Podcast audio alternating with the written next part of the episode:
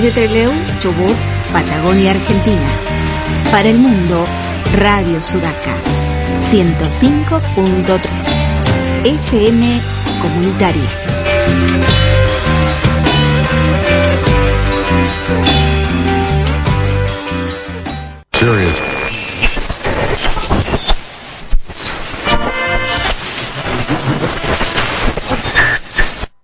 Advertencia. Niños, provocar el apocalipsis puede ser peligroso. No lo intenten en sus casas.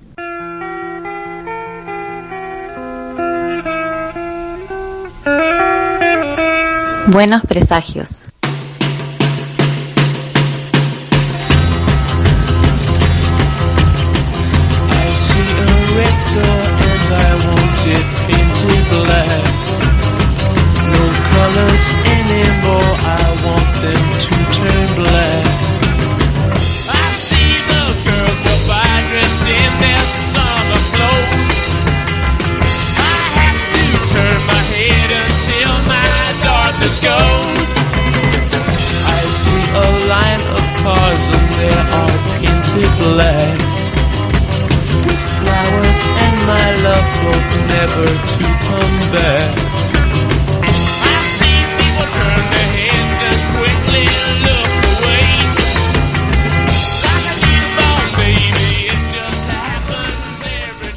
Muy buenas tardes, arrancamos de nuevo buenos presagios. Sí, hoy salud, salud, salud. Acá en radio de transmisión comunitaria, Sudaca, sí, acá con nuestro compañero Juan Pablo Simonetti. Ya aprecio, aprovecho a saludarlo directamente. Sí, mientras lo rociamos con alcohol y todo. bueno. Debe haber algún protocolo profesional de cómo hacer para estornudar al aire, pero no lo sabemos todavía. Ah, bueno. Acá quien les habla, Pablo Pérez, ¿sí? saludo grande. Nos opera la señora, señorita, amiga, jefa acá, Brena Guerre. ¿Qué tal, Bren? ¿Todo bien? Mm, bien, Y saludo acá a mi derecha a Bárbara Barlama. ¿Cómo estás, Bárbara? ¿Todo bien? Bien, aguantando los estornudos. Ah, está bien, sí, sí, ahora. Mm. me tenté, me tenté. Buenos días. ¿Cómo va, ¿Qué tal, Juan? ¿Cómo estás? ¿Todo bien? sí, bien, bien. Ahora sí. Quedé para el... en el clásico. Bien, bien, muy bien, muy bien, muy bien. Me agarró un estornudo, justo ahora, justo ahora. ¿Qué va a ser? Era para que ustedes se sintieran un poquito más presionados por todo esto No, está bien, no nos vamos más de Treleu, no vamos a salir de Treleu más por el próximo milenio, me da la sensación. No, bueno, eh, pero vieron, vieron cómo es, cómo se va. Eh, el virus está encontrando formas de comunicarse, de llegar a otros lugares por donde sea. ¿Sí? Como, como a Comodoro venía zafando, venía bien, veníamos con, venía re bien con los casos, había tenido unos dos allá hace lejos, hace tiempo, y de golpe desde acá del puerto de Rawson le mandamos ocho marineros. es muy bueno. Es un acto solidario. Es muy bueno. Sí. Muy, muy bueno. Yo siempre me acuerdo de, con esto de la pandemia, me acuerdo varias veces de la película El planeta de los simios, la, la remake, la, la, primera, de la, remake, la que trabaja Jane Franco, ¿sí? en la que al final de la, en el final de la película muestran cómo uno de ellos estaba enfermo y cómo justo estaba en el uno un tipo que se iba con síntomas se va estaba en el aeropuerto se va y cómo eso empieza se empieza a mostrar el mapa y cómo se empieza a diseminar en el mapa todo eso ¿sí? re, re interesante cómo lo mostraron y cómo tiene su correlato con lo que estamos viviendo ahora. está pasando sí sí. Bueno lo del puerto es como terrible en serio digo medio gracioso y medio por otro lado medio patético que te bajen ocho personas de un barco lo cual es bastante razonable que los vas a controlar. Eh, a ver, la gente justamente de los barcos van por todos lados. Y que no los controlen, que te bajen, que te diseminen adentro del pueblo. Es un bajón, es un bajón. Vas acá al shopping y te, te toma la temperatura. Digo, ¿cómo en el puerto no le hicieron eso a la gente? Una locura. Pero bueno, así estamos, nunca no saldremos más. No vamos a salir mal acá, ¿eh? me queda claro. Pero bueno, ya arrancamos sí, con buenos presagios. No sé, también es como esa sensación de que se te va acercando. Siempre hay gente más cerca, más conocida. uno que te estornuda dentro del estudio. Ni hablar de que te pase eso, ni hablar de que te pase eso. Pero supongo que también va a generar en algún momento el efecto normalización, así que Creo que sí, en algún momento vamos a tener que estar ya eh, acostumbrados y decir, bueno, ya no queda otra, pero bueno, creo que en este momento lo mejor es cada uno resguardarse como pueda, estar eh, en su casa tranquilos y bueno, llevarlo así. Hay, hay un par de cosas ahí que van a ser como una explosión interesante que tiene que ver con esto de, por ejemplo, en las universidades, en casi todas las universidades han empezado a tomar exámenes eh, finales virtuales, por ejemplo.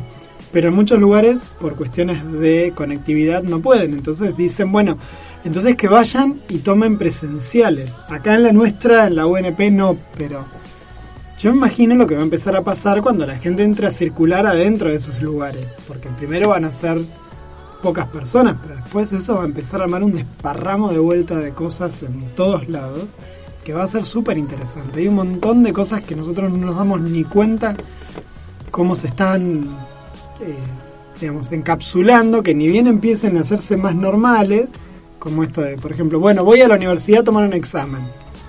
Sí, pero ¿quién te controla dentro de la universidad? ¿Cómo lo vas a hacer?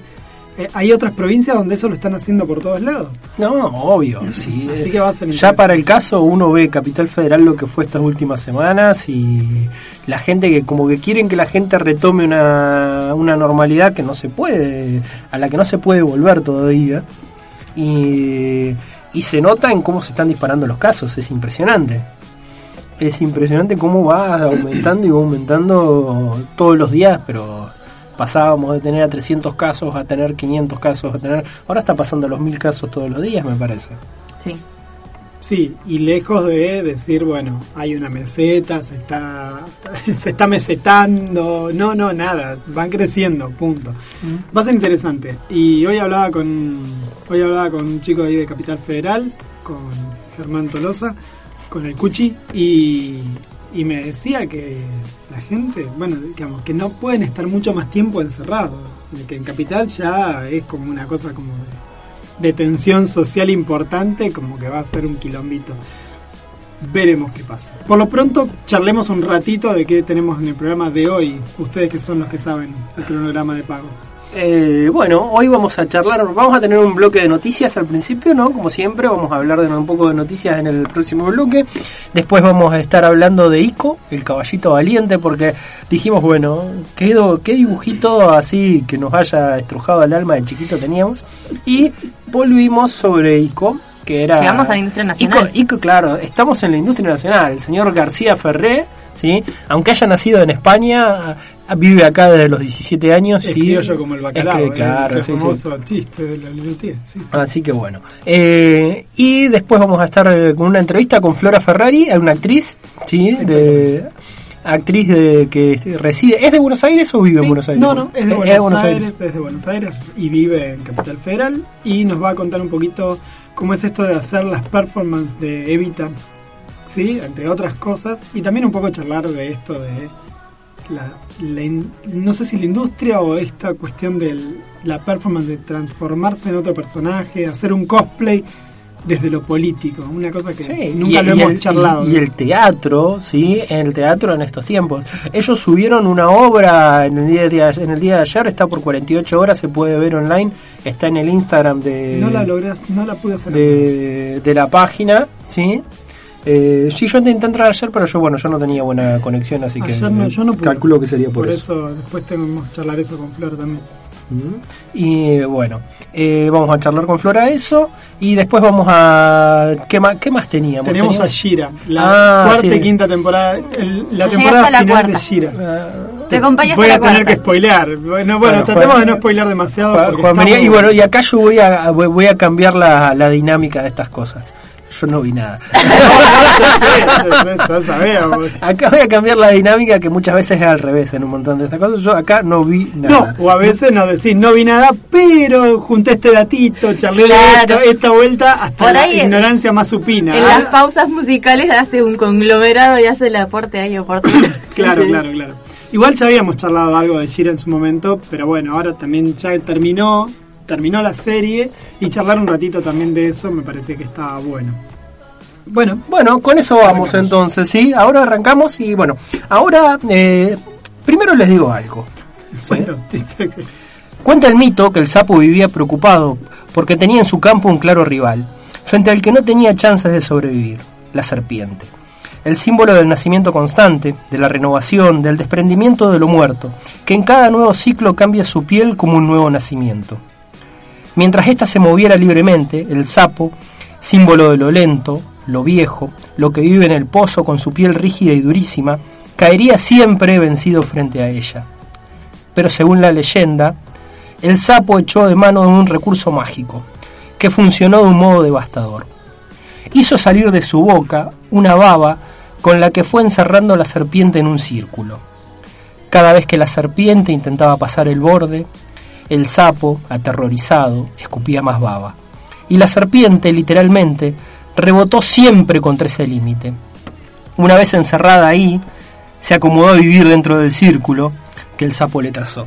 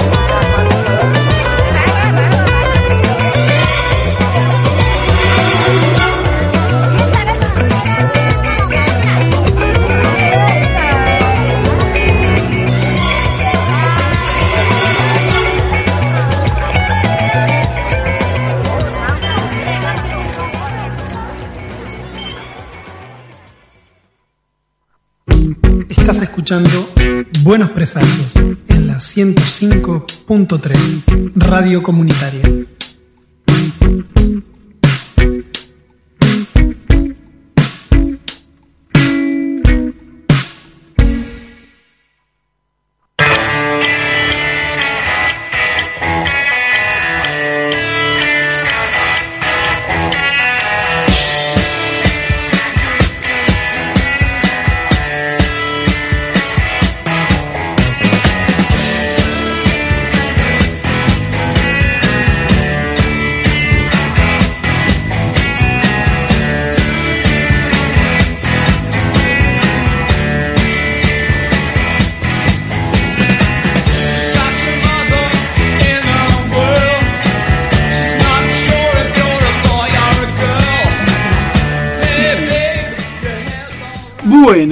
Días, volvemos ya a Buenos Presagios y estábamos meta a preguntarnos por qué carancho hoy 13 de junio es el día de la y el escritor, que no tenemos la más remota idea, pero es por saludamos- homenaje al nacimiento de Leopoldo Lugones. Ah, Lugones, de uno de esos tenía que ser. Bueno, bueno, buenísimo, Lugones. Nunca en la puta vida de Dios leí algo de Lugones, así que Oh, felicitamos a todo el mundo no, de no, Lugones. No, no, no es de lo más entretenido, la verdad. Pero No leí ni a Marechal ni a Lugones, me los debo a ambos dos. Hace mucho tiempo que me los debo, pero me debo a ¿Pero tantos no te autores. tocó literatura argentina en la secundaria? Eh, yo iba a la ENES. Ah, en la ENES de zafaste. pedo que nos decían hay que saber leer y escribir de corrido, así que... eh, Deletreaban cable. claro, C, A, de cable. B, claro. no sé cuál. Claro. E. La B de cable. La B. de cable. Y usábamos eso. Y tuvimos literatura argentina en cuarto año. Y en un momento me dijeron, usted debe leer el túnel de sábado y debe hacer un eh, resumen sobre eso y tiene que hablar sobre lo que sabe. Yo no leí el túnel de sábado y me saqué un 9. Todavía estoy pensando por qué extraños azares del destino que no tuvieran que ver con eh, nada, fornicar a la profesora o ese tipo de chanchullos o vender drogas o pagar plata. Y aprobé, y aprobé literatura argentina, o sea, aprobé esa de literatura que nunca hice nada. En cuatro años de la escuela no hice absolutamente nada. Así que no, no tuve literatura argentina y no, no leía Marechal y no, no leía... Ah, Lugones. igual yo eso no lo vi en la secundaria. ¿A Lugones? No lo Lugones leíste no. en la... Vos hiciste la carrera. Gato. por eso, en la- no por eso, pero en la secundaria no se ve, por eso digo. No, no, en la secundaria, a eso voy, a que en la secundaria eh, no creo que nadie de Lugones. Eh, Pero aparte... me ¿por qué parece que sí. Lugones. eh, fragmentos sí, por lo menos tuve, le- tuve Ah. que leer. Estuvo en el medio de Alfonsín Storni y antes de llegar a Borges. Ah, mira, sí, porque en Argentina uno sí, en la, en la universidad lo vemos, pero después n- no he visto que nadie lo retome para dar clases. Bueno, sé que tuve Pero una bueno. profesora de literatura así inspirada. ¿Te acordás quién era? Yo me acuerdo quién era la de cuarto que hizo eso, pero no pienso decirlo ni bajo ni amenaza de muerte. Porque aparte Eh. después fue compañera mía de trabajo. El apellido era Murgiondo, pero no me acuerdo Eh, ay, para... Sí, ya sé quién es. Sí, sí, sí, sí, sí. Bueno, claro, ese es el problema de estar en el mundillo de la docencia, que uno termina conociendo a muchos de sus colegas. Entonces, bueno, alguna de esa gente fue profe mía y fueron colegas míos, así que ni en pedo digo quién fue. No, no, pero digamos, a- a- le fue el único momento en que tuve que leer poesía y entendí. Así que Bueno, pero yo ese, a, a Lugones no lo leí, así que... Pero bueno, saludamos entonces a todas las y los escritores que tenemos En por su acá. día, sí. En su día. eh, nada, se lo merecen. Bueno. Algo habrán hecho de copado. Listo. Hoy no dijimos la temperatura y hoy es un buen día para decir la temperatura, ¿eh? 3 Ay, grados. afuera.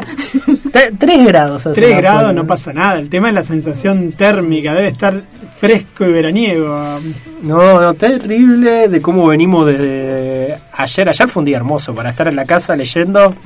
Konichi nunca ha estado más feliz en su vida que en estos últimos dos días, tirada así a la fresca, mirándome desde la ventana, diciendo, papi, esto es, esto es lo mío. Y es así. Yo le abrí la, la puerta a mis amigas gatunas y me miraron como, ¿estás loca? De ninguna manera salí vos si querés y se quedaron adentro. sí, tuve la misma experiencia. La misma experiencia con el, con el mío. Konichi está prendida fuego. Eh, Bueno, y entre las noticias de la semana, vamos- hoy vamos a hacer un repasar un poquito. Eh, yo comentaba con ustedes lo que pasó con la autora de Harry Potter, con J.K. Rowling, ¿sí? que Eh, la verdad, eh, una cosa bastante, bueno, ya venía arrastrando este tipo de comentarios y comportamientos, pero como que esta semana se hizo más explícito eh, al ella publicar un tweet en el que, bueno, publicó una nota de divulgación en la que hablaban sobre cómo se llevaban ahora la, la pandemia. Eh, la, la, nota decía algo así como eh, las personas que menstruan. Y ella dice, eso, las personas que menstruan antes teníamos un nombre, dice. ¿sí? ¿Por qué? Porque J.K. Rowling muchas veces agarró y tuvo eh, palabras de bastante encono hacia las personas trans. ¿Sí? ¿Cómo es que se dice? ¿Cómo sería, Bren? Vos podés capaz ayudarme más acá. Una TERF. ¿Qué, qué son las TERF? Es la, es la rama del feminismo que eh, es una rama así media extrema que no, que no acepta a las personas trans. Bueno, esto es, eh, no sé si J.K. Rowling es feminista, pero que sí no tiene, eh, no, no acepta a las personas trans. Y a partir de esto todos los, actores, todas las actrices, gente que estuvo involucrada en, en la eh, en lo que fueron sus películas, las películas de sus personajes, empezaron a eh, empezaron a hablar del tema y empezaron a repudiar los dichos de J.K. Rowling. Fue un, como un tema que estuvo bastante en boga toda la semana porque siempre iba había alguien que iba agregando agregando algo. Y me gustó mucho una nota que vi, que les compartí también, eh, sobre el seudónimo que usa J.K. Rowling. Eso sí me impactó mucho más que los comentarios que los comentarios horrorosos que hizo, porque ahí era esto lo que charlábamos también, ¿no? Como la intencionalidad de ella de ser jodida. El seudónimo ya no dejó duda de nada. Cuando descubrimos que eh, el nombre Robert, eh, ¿cómo es que se llama? yo eso sí no lo tengo muy presente. Eh, no, ¿cómo nos puede fallar esto? Yo no lo tenía registrado. Robert Galbraith, ¿sí? Robert Galbraith, sí, el nombre que ella usa con en, algunos, no sé en qué libros. Policiales. Sí, en ella hace policiales. Ah, bueno, en esos policiales eh, es, es el nombre de un doctor que vivió entre 1917 y 1990, algo así. Eh, que era un, un, doctor que hacía tratamientos, ¿sí? era un psiquiatra que hacía tratamientos para eh, quitarle lo gay a las personas. Curar la homosexualidad. Curar la homosexualidad. Una era práctica bastante común hace mucho tiempo, tal es así que bueno, el que sufrió eso, pero en Inglaterra, fue Alan Turing, el famoso caso de Alan Turing, que termina, bueno... Lo que tiene también de polémico en el, en el artículo que nos habías compartido era que este hombre primero relacionaba todo tipo de padecimiento psicológico como una consecuencia de algo físico que entonces se podía modificar y el hecho de que sus sujetos de estudio eran siempre presos a los que eran forzados a someterse a esos tratamientos. Lo que pasa es que vuelvo... En esa época era muy entendible, pero lo sostuvo hasta la década del 90. Entonces se sostuvo en el tiempo y hay gente que lo continúa validando, como el caso de Rowling al utilizar su nombre. Sí, sí, tal cual. Sí, es, es una práctica bastante común de cierta rama de la psicología cognitivista creer que todo lo que pasa es una consecuencia digamos, que, que, la sexualidad y todo es una, es una cuestión biológica y nada más. Así que bueno, que yo, otro día podríamos hacer un, podríamos charlar con gente que sabe al respecto, invitarla al programa y, y charlar un poco ah, más. Pero bueno, que gracias. Este, no, no, no, yo estuve viendo un par de debates, yo les cuento, dentro del grupo de docentes de la uni, el otro día se armó un par de debates interesantes eh, justamente por esto de hablemos sin saber un poco, o hablando, o mejor dicho, más que hablando sin saber, hablando solo desde un, de porque soy varón lo digo, eh, respecto de varias cuestiones. Entonces, a veces es delicado. Y yo creo que podemos buscar gente que sepa y que entienda más.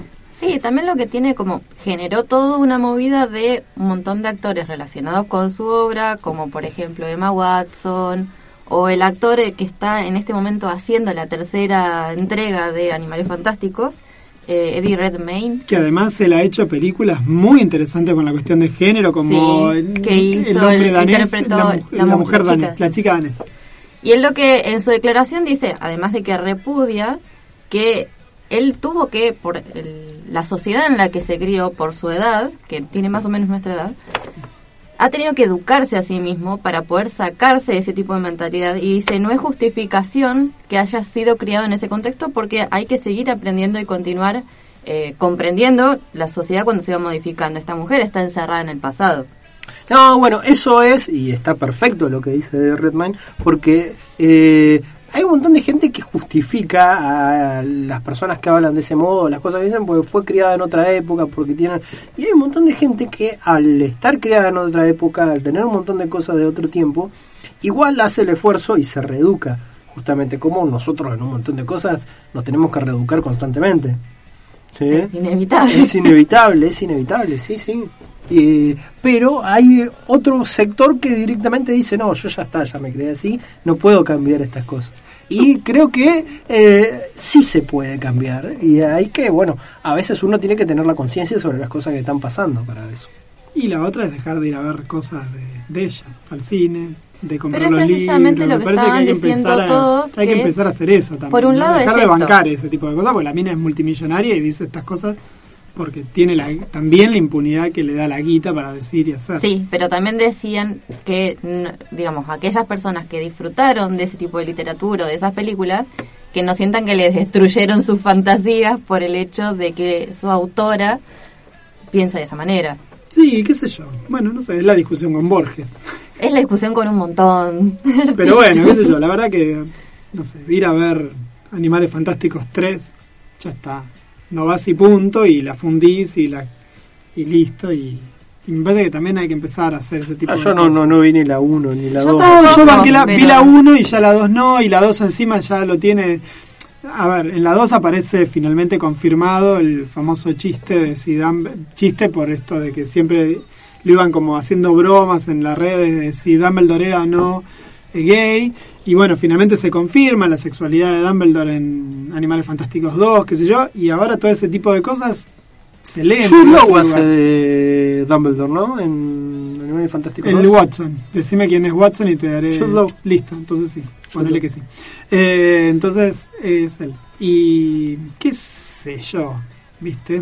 Ahora no sé. Mirarlo ahora con esto me parece más una decisión del, del estudio que de ellas y. Ah, qué sé yo. Mm, Medio, menos, medio raro todo. Bueno. Sigamos con otra cosa. ¿Algo más que quieran compartir? ¿De esto? No, de otra cosa. Ah, de sí, se murió Denny O'Neill. Denny O'Neill. Se sí. murió a los Quien 89 no lo años, Denny conozca, O'Neill. Denny O'Neill es un escritor de cómics de hace ya muchísimos años que viene siendo uno de los principales escritores de series como eh, Batman, eh, Green Arrow. Escribió una muy buena serie en los 70 sobre Green Arrow y, Y Green y Lantern. Green Lantern, en la que ponía con- en la que empezó a poner conflictos sociales eh, tanto como la drogadicción y un montón de cosas Los raciales, Eh, los, problemas, conflictos- los conflictos raciales en Estados Unidos. En la Sí, década del 70. que los ponía en boga, los ponía ahí, lo- el tema lo ponía en tapete, cosa que los cómics de superhéroes en ese momento no hacían ni de casualidad. Capaz que algo más, eh, bueno, puede ser sí que la editorial Marvel se ocupara más de eso, pero en DC no, no te estaban totalmente apun- apuntados hacia es otro lado. uno de los es uno de los autores hay otros más que re- redireccionan la- el camino de Batman Batman había tenido en la época de los 50 toda una época el famoso Batman a gogo que vimos después en la serie de televisión 50 y 60 y él vuelve a llevar a Batman junto con otra gente, con otros autores anteriores, hacia un Batman más detective, más vinculado al crimen organizado y ese tipo de cuestiones. Principalmente la dupla que hace con el dibujante Neil Adams, ¿sí? Eh, Denny O'Neill y Neil Adams hacen un, un Batman, que el Batman de pelo en pecho, que eh, si ven los dibujos, ahí Neil Adams siempre lo dibuja con pelo en pecho. La otra cuestión también es que Dennis, Denny O'Neill es el, va a ser el editor de Batman durante décadas, hasta, hasta llegado casi el 2000, y por lo tanto ha, ha sido la persona que quizás más influyó en, en Batman dirigiendo el- o coordinando el trabajo de Batman en las últimas de los últimos 30 años. Él, creo que él, sido, él ha sido el editor de Frank Miller escribiendo Batman, de Alan Moore escribiendo Batman, de un montón de Alan Grant, eh, un montón de cosas buenísimas que pasaron en medio de los 80 eh, y principios de los 90. Batman, pero de Alan Grant. Killing Joke. Sí, pero ¿qué otra cosa escribió? No, bueno, eso sí, pero de Killing Joke, pero sí es la... Sí, está bien, Alan Moore escribió de Killing Joke, tenés razón, mira, se me había pasado. no, porque no, no es un autor regular de Batman, por eso, no, no, no, no. Está bien. Bueno, y de que he hecho tampoco lo era Miller, que escribió solamente... Solo esos números de Dark Knight, está bien. Eh, bueno, pero fue en, todos esos autores que fueron marcando una cosa importante en, el, asunto que falleció a los 81 años, sí. hace dos días atrás. Y no sé si tenemos alguna cosita más. ¿Vos, eh, bueno, cuando comentaba cuando habíamos llegado hoy que esta semana, el 15 de junio, es el aniversario de la creación del estudio Ghibli. Que eh, nos va a deleitar con una película. Nos sigue deleitando. Quieren que les recite una película del eh, no, que en este momento la mayoría de sus películas están disponibles en streaming, en varias plataformas, y también están disponibles en un montón de alquileres de DVDs, o sea, son muy populares, pero que en su momento la remaron muchísimo y fueron como tipo tres mosqueteros creando un estudio casi juntando moneditas y siempre como viendo a ver qué les resultaba de la película que terminaban, si tenían ganancias para poder hacer la siguiente. Entonces fue como un estudio muy particular que después, digamos, terminó dejando una marca y que hoy en día es como, bueno, su continuidad por el hecho de que fueron envejeciendo a sus directores y no se fueron renovando y está en veremos. Así que hoy es el aniversario y en este momento están más que nada dependiendo a ver qué cosa nueva sacarán. Bueno, hay una peli, el, sábado pasado charlamos un poquito la sobre la nueva peli de Goro Miyazaki. Exacto. Que precisamente no es muy representativo de lo que es el estudio Ghibli en general, pero sí es el hijo de Hayao Miyazaki. Bien, nada más. Bueno, entonces vamos con un poquito de música antes de volver en el próximo bloque y hablar de Ico, el caballito valiente. Vamos a estar haciendo, vamos a juntar energías acá. Bueno, lo que se viene eh, es... Em, una canción que pertenece, es una canción que está a caballo de dos grupos, ¿sí? Que eh, es eh, Ceremony, canción de New Order, pero que cuenta con la voz de eh, Ian Curtis, eh, cantante fallecido de Joy Division. Fue una de las primeras canciones de New Order. Pero en este caso la vamos a tener acá interpretada por Tom York de Radiohead.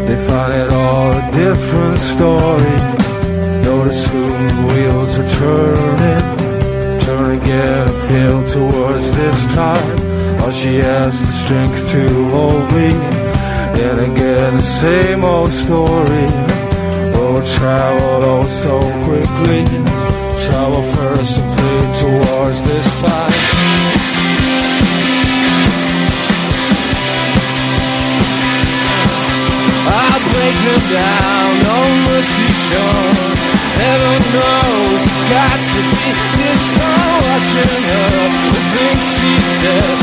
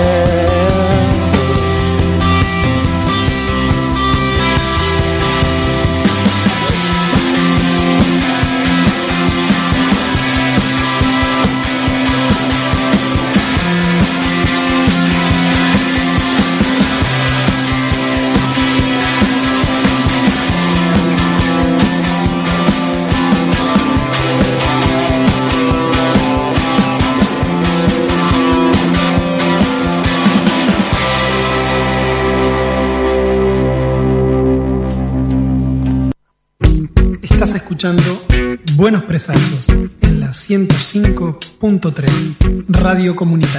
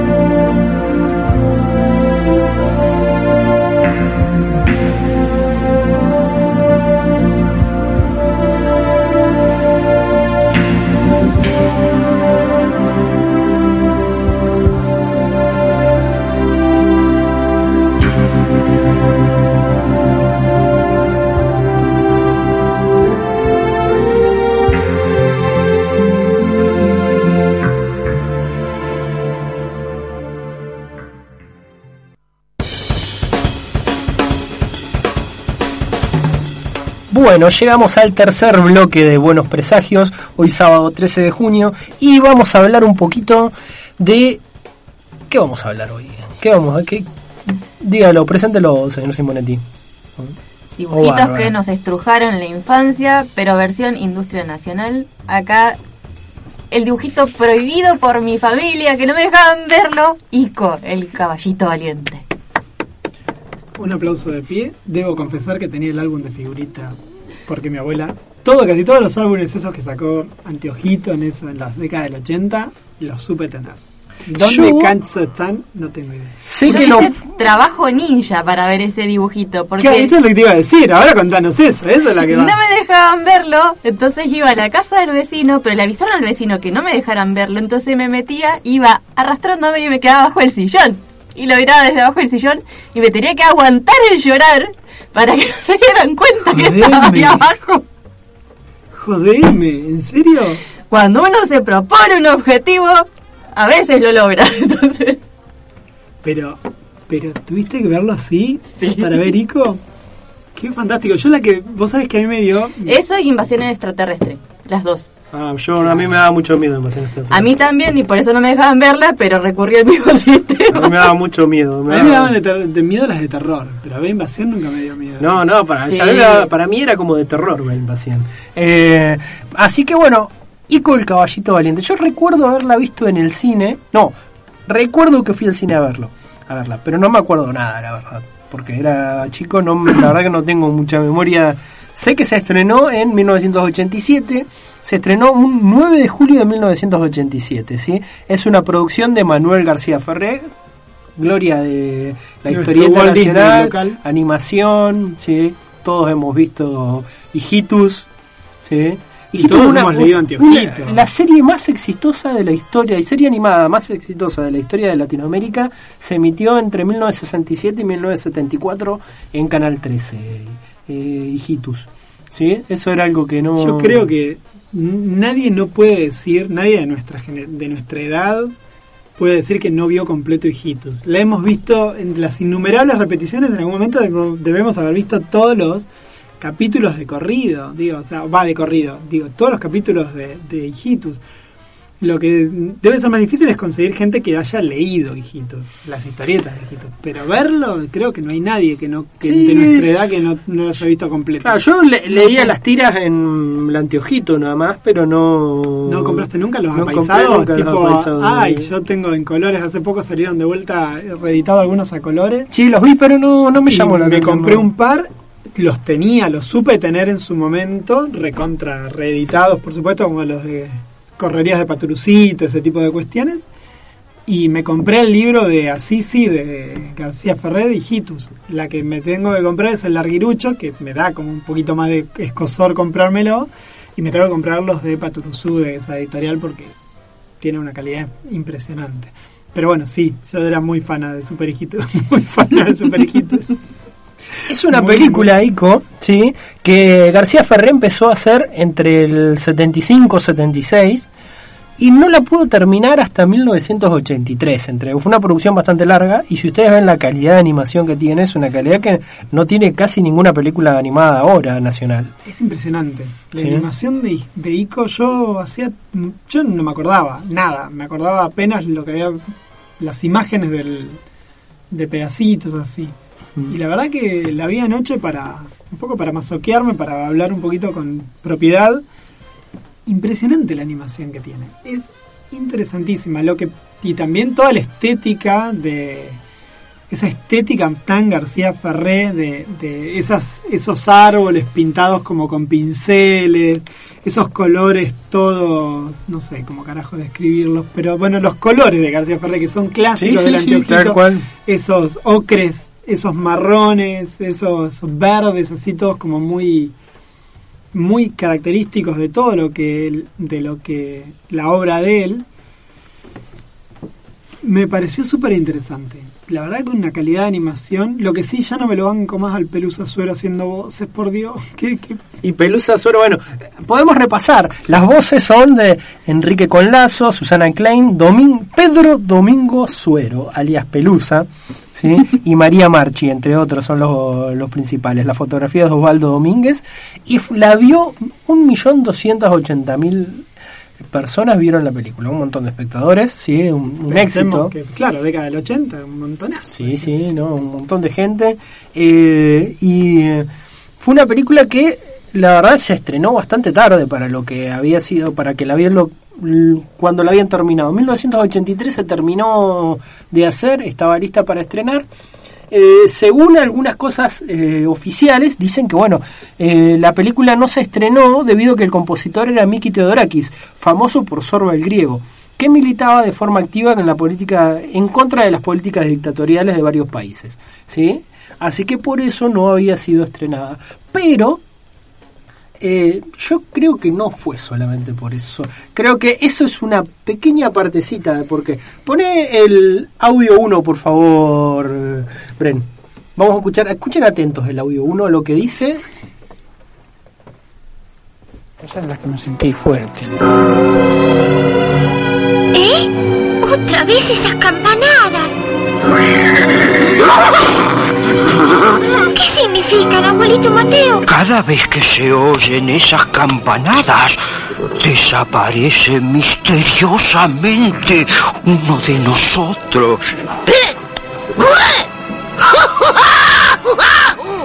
¡Desapareció el percherón! ¿Y ustedes no hacen nada? Tenemos miedo, pequeño. Es mejor que me hagas caso y que te olvides del asunto. ¿Olvidarme? En mi pradera nadie se olvida de un amigo. Aunque haya que arriesgar la vida por ayudarlo. Ya les dije que no quiero alborotos. Ajá. Tú por aquí. No está. Ni muerto ni vivo, está desaparecido. Bien. Ya me servirás para algo. Vamos, todos.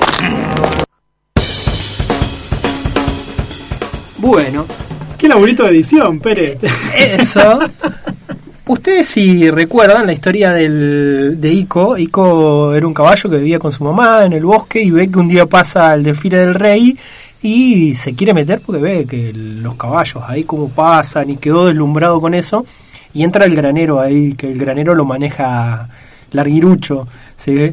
Eh, bueno. En las versiones del Arguirucho donde es bueno, Claro. donde no es un delincuente. Sí. Eh, no, Y en los de cuando es delincuente tampoco es tan malo. Es más un Pinky que un cerebro. eh, Claro, exactamente. Creo que tendrían que cobrarle, que García Ferrer tendría que cobrar regalías por Pinky. Eh, y bueno, y cuando llega ahí, justo pasa esto, en el que lo que muestran cómo eh, desaparecen, se escuchan esas campanadas y desaparece gente. Desaparecen gente, no, desaparecen caballos, desaparecen habitantes ahí del granero. ¿sí? Y nadie dice nada porque tienen miedo. Y justo entra el Duque Negro, que ustedes lo ven ahí que entra. Ahí les compartí una foto, Juan, si querés compartirla, en las que muestran el Duque Negro y hacen una comparación con Videla en ese momento y son muy muy muy, muy parecidas las cosas, ¿sí? Y cómo fue la representación de esto y cómo no sé si vieron y vean la ven la foto de la mamá de Ico, también la vamos a compartir Sí, ahora. ahora, para que estoy tratando de hacer dos cosas al mismo tiempo, viste que no puedo mascar chicle. Sí, Y mira, eh, pon el otro audio, Bren, por favor. Me habrá perdido, mijito. Queremos saber dónde están nuestros hijos, que ya no sabemos a quién recurrir.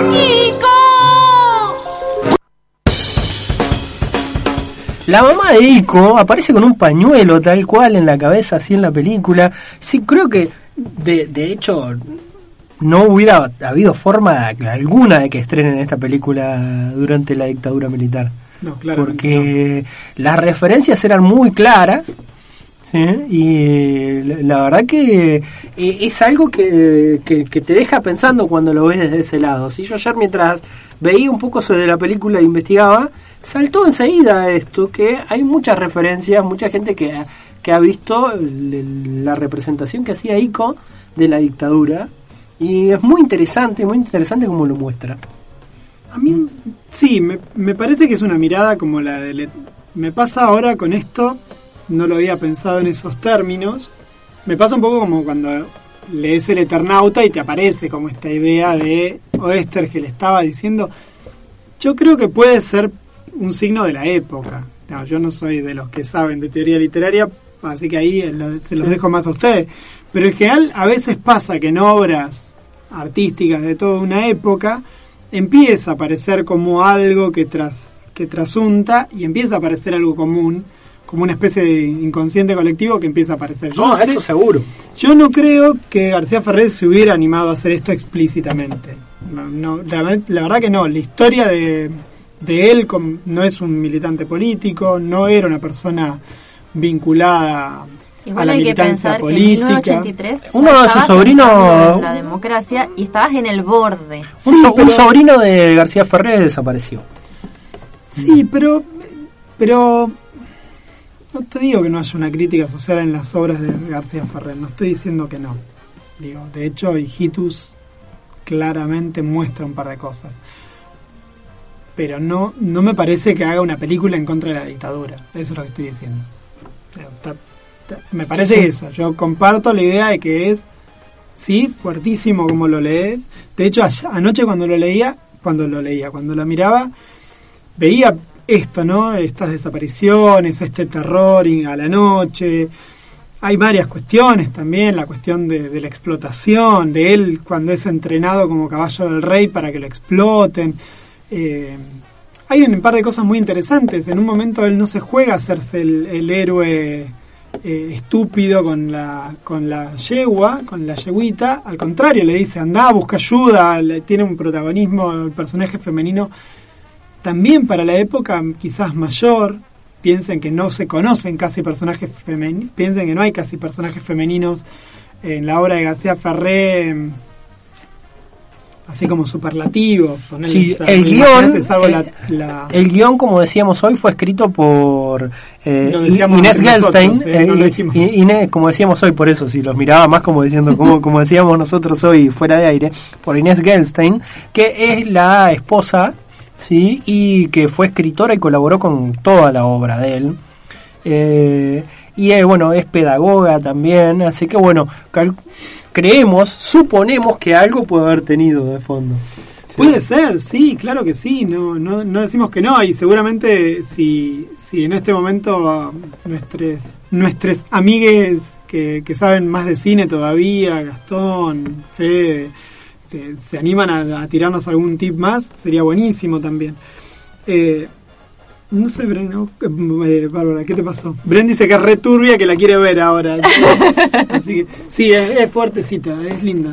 Es Una, simpática. una- una hora Al lado de 20 Bambi es una hora, una hora 20 minutos está en, está en En YouTube. en Está en YouTube, YouTube, está, sí. sí. En una calidad pésima, pero la animación es genial. Yo lo que, digamos, el- no tengo de- en su momento, más allá de lo que me puse a ver estos días, el recuerdo de la historia, pero sí recordaba la sensación de angustia que te generaba en su momento para un niño. Era muy fuerte.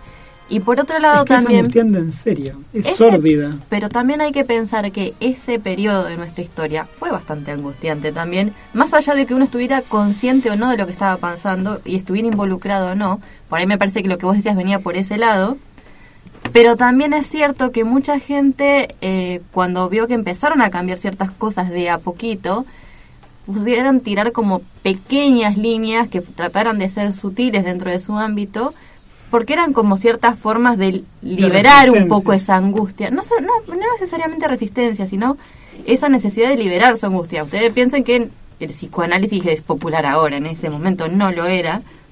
Y esta cuestión de si nosotros estamos angustiados por estar encerrados en una pandemia, imaginemos lo que debe haber sido estar encerrado por una dictadura.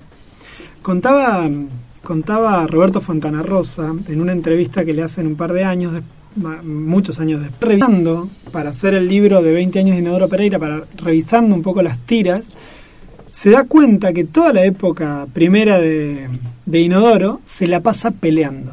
Dice, pelea contra la policía, pelea contra otros, pelea, pelea, pelea, pelea, pelea. Pero claro, lo estaba escribiendo en plena dictadura, dice. De alguna manera yo estaba reflejando ese espíritu de la época eh, en Inodoro Pereira. Por eso a eso me refería con esta cuestión. Hay, hay una hay una expresión para el signo de los tiempos. Hay un hay un los alemanes tienen un nombre para eso. los alemanes tienen un nombre para todo. Tienen de pero esos además nombres de- Hay un espíritu de la época, lo llaman los alemanes. Sí. En, en Yo creo que, está. no sé si tanto el espíritu de la época, sino que se genera cierto imaginario social de lo que uno puede permitirse o no y qué es lo que uno puede expresar de otra manera porque abiertamente no se puede. No. Y si bien, o sea, se estrenó en 1987, Sí, pero es del 82. pero empezó a poner, pongamos que haya empezado a hacer el guion en el 82-83, eh, es muy jugado, más allá de que tuviese, de- tratase de ser realmente una denuncia o no, porque para los cánones de lo que era la censura en ese momento, Hay- era muy duro. Hay varias estábamos cosas escuchando más, hoy. ¿eh? Hay varias cosas más interesantes, inclusive el final de- del personaje, del, del malo de la película también es interesante el final, los objetivos. Es una película que realmente, la verdad, yo pensé que, ya les había comentado por el grupito, que pensaba que iba a ser un bodrio total y más allá de que hay que bancar el tipo de relato que tiene, eh, que es de la época también, digamos, Sí, con sí, esas sí. características del relato de la época, es súper interesante. Y además está hermosamente dibujada y animada. Eso es increíble. Y bueno, si uno está acostumbrado, no sé, a las pelis de Manuelita o ese tipo de cosas, que yo la verdad que nunca las he visto, ahora me dan ganas de ver Trapito, por ejemplo, una peli que no, la- no la vi nunca, que también quiero ver qué onda, porque vi un pedacito el otro día, Gastón Sirixman compartió un pedacito de una animación de, de Trapito cuando está en el barco pirata, y la verdad que vale la pena para verla. Sí, creo que tendríamos que haberle dicho a Gastón para que nos tire algo ahora Sí, de cosas. sí, Nosotros sí, sí. como que vinimos, vinimos a hablar muy alegremente de Ico y dijimos, bueno, miramos algo. Ay, que- acá, nos dicen que Manuelita los tres que no estudian y, bandea, y bardean al resto se vuelven policía, dice, nos comentan acá, nos dice Camila Requia, en- nos comenta eso. Ah, bueno, hay que, hay- vamos a tener que mirar entonces Nunca, a García nunca, Ferrer de otro lado. nunca vi. Manuelita, nunca vi Manuelita. Y yo, No. yo creo que no lo hice nunca por resistir a la historia familiar, así que me niego, Ah, Claro. no, me niego. Mis viejos son de Peguajó. Entonces, donde está la- la- la- la estatua más fea del de mundo. La estatua más fea del mundo. Hace poco hicieron una segunda estatua de Manuelita mucho más bonita. Pero esa primera que parece. Ay, no, es un espanto. Yo creo que si le pagaron a la persona que hizo esa estatua, nada, hay que. El otro día veía pública. eh, el otro día veía un meme que decía estoy esperando que se venga la insurrección popular popular solamente para poder ir y tirarte a la mierda y tenía una foto de, De la, Manuelita. de Manuelita de Yo tengo fotos de la Manuelita con mi familia sacándosela. así, Tuve una, una vida plagada de miseria con eso. Así que bueno, tengo como una resistencia de, de ver la peli. Pero bueno, nada, con estos datos que nos van tirando, creo que vale la pena. Solamente desde lo artístico, desde la animación. el. Zeitgeist, eh, Sí, señor. Zeitgeist. Te quedaste pensándolo. Claro, sí, sí. El nombre de la historieta de Grant Morrison. además. Claro. el, esp- el espíritu de la época, ese. Exactamente. Sí, sí. Pero bueno, no sé, ¿alguna cosita más que quieran agregar a esto? Eh, no, que La pueden verla, música, que la verla. música, la música es insoportable la voz de pito que tiene el personaje, así que cuando la música está genial, pero cuando canta te taladran los tímpanos. Porque canta todo así, parecía Catalina cuando era bebé. Parecía, no, sí, te juro, todo así, con voz de pito. Así el personaje te taladra el cerebro, pero está linda la música. Y el tango de Larguirucho es fantástico. Yo lo rebanco. El tango, de la- el, ta- el tango del Aguirucho, la verdad que sí, es excelente. La- Eh. Está muy bien hecho, muy bien. Pero bueno, después y después la otra cosa que tiene es a Pelusa Suero, Sueiro, perdón, Suero, Suero, Suero, Suero, bien, Suero. Suero, que El otro es Víctor. voz- el otro es Víctor Sueiro, que ese también No miraba. confundamos. No, no confundamos que él- ¿Está muerto Víctor Sueiro? Otro sí, día sí. charlemos de eso. Eh, Mira crecer las flores. Desde abajo, Está bien, muy bien. Eh, que es el que hace las voces de la mayoría de los personajes. ¿no? La voz del Arguirucho, la voz de, del varón negro, la voz de Pica, eh, Picapiedras, no, ¿cómo es? Aplastapiedras. El personaje que tiene la voz de Neurus, que tiene la voz de Pucho, que tiene, no, es genial, le hace... Era la misma voz siempre, las dos o tres voces que hacía para los personajes de Hijitus. Me están dando ganas de ver eh, Hijitus. eh, Ay, no, un- no, Hijitus es genial. Y hacer un gozo. No veo hace muchísimo. Lo peor que te puede pasar es el capítulo que está con Donald que cantan el- las olas y el viento o algo por el estilo con Donald. Que, que el arguirucho se hace estrella de rock de los 60. Ese es, ese es fuerte, fuerte en serio. fuerte, Tengo- espiritualmente fuerte. Tengo mi foto ahí con Larguirucho en el paseo de la historieta. De... Ay, yo me lo debo, me lo debo. Lo amo mucho, el arguirucho. lo amo, lo amo. Bueno, Bueno. ¿algo más, Gentuza? No, nada más, sí. Vamos con un poquito de música. Dale. Mm. Monstruo de la limonada. Ahora sí, Monstruo y la Limonina hacen El control. el control, exactamente.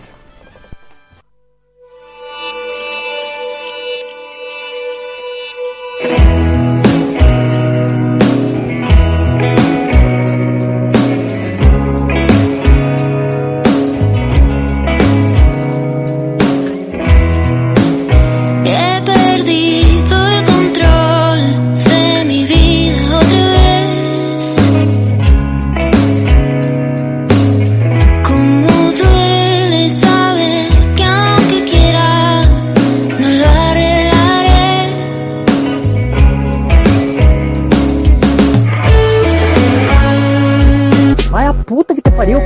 antes eu quero teu vestido. Amanhã às oito e meia eu lá na frente do cartório. Querendo dar uma deboa pra cima de mim, mas vai a puta que pariu. Quem sou eu pra estar implorando teu... Estás escuchando Buenos Presagios en la 105.3 Radio Comunitaria.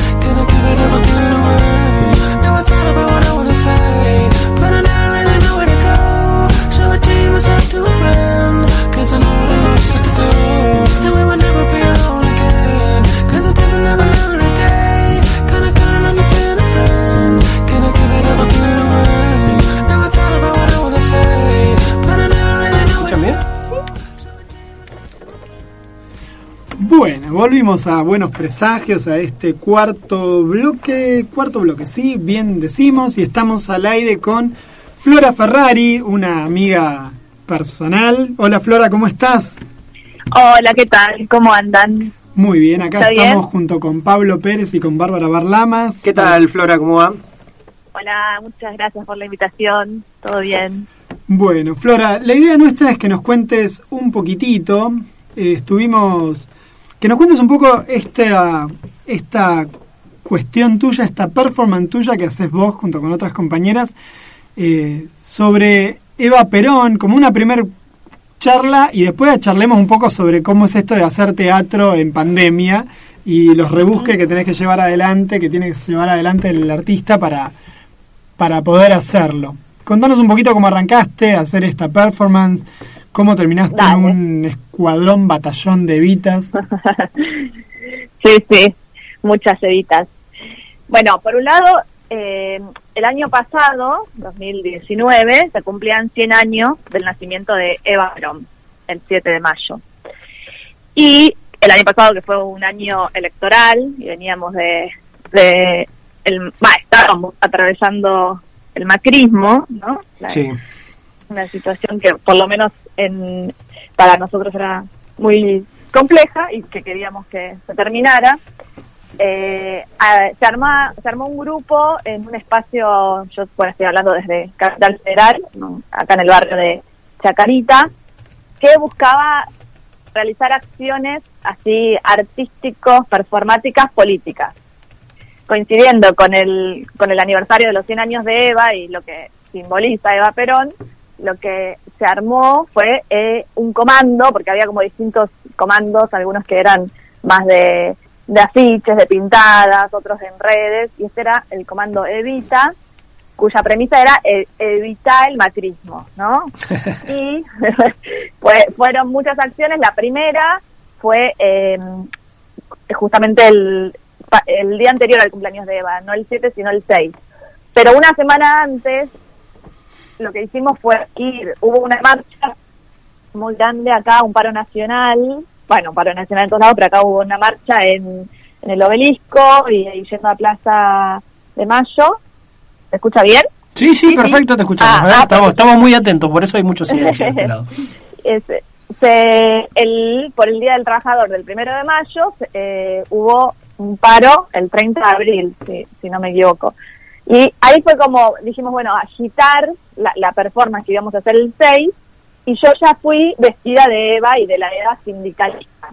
Entonces eso fue como lo primero, ahí fui yo sola con un equipo audiovisual a registrar, y ahí lo que hubo fue toda una, una situación muy muy loca, porque por un lado estaba toda la situación de, de marcha, de un montón de organizaciones y de un montón de gente, y aparecía Eva caminando, y, y se generaba, o sea, la gente me saludaba, venía, me abrazaba, como eh, como una cosa que, bueno, Evita, vamos, tenemos que, viste, como apoyar a los trabajadores.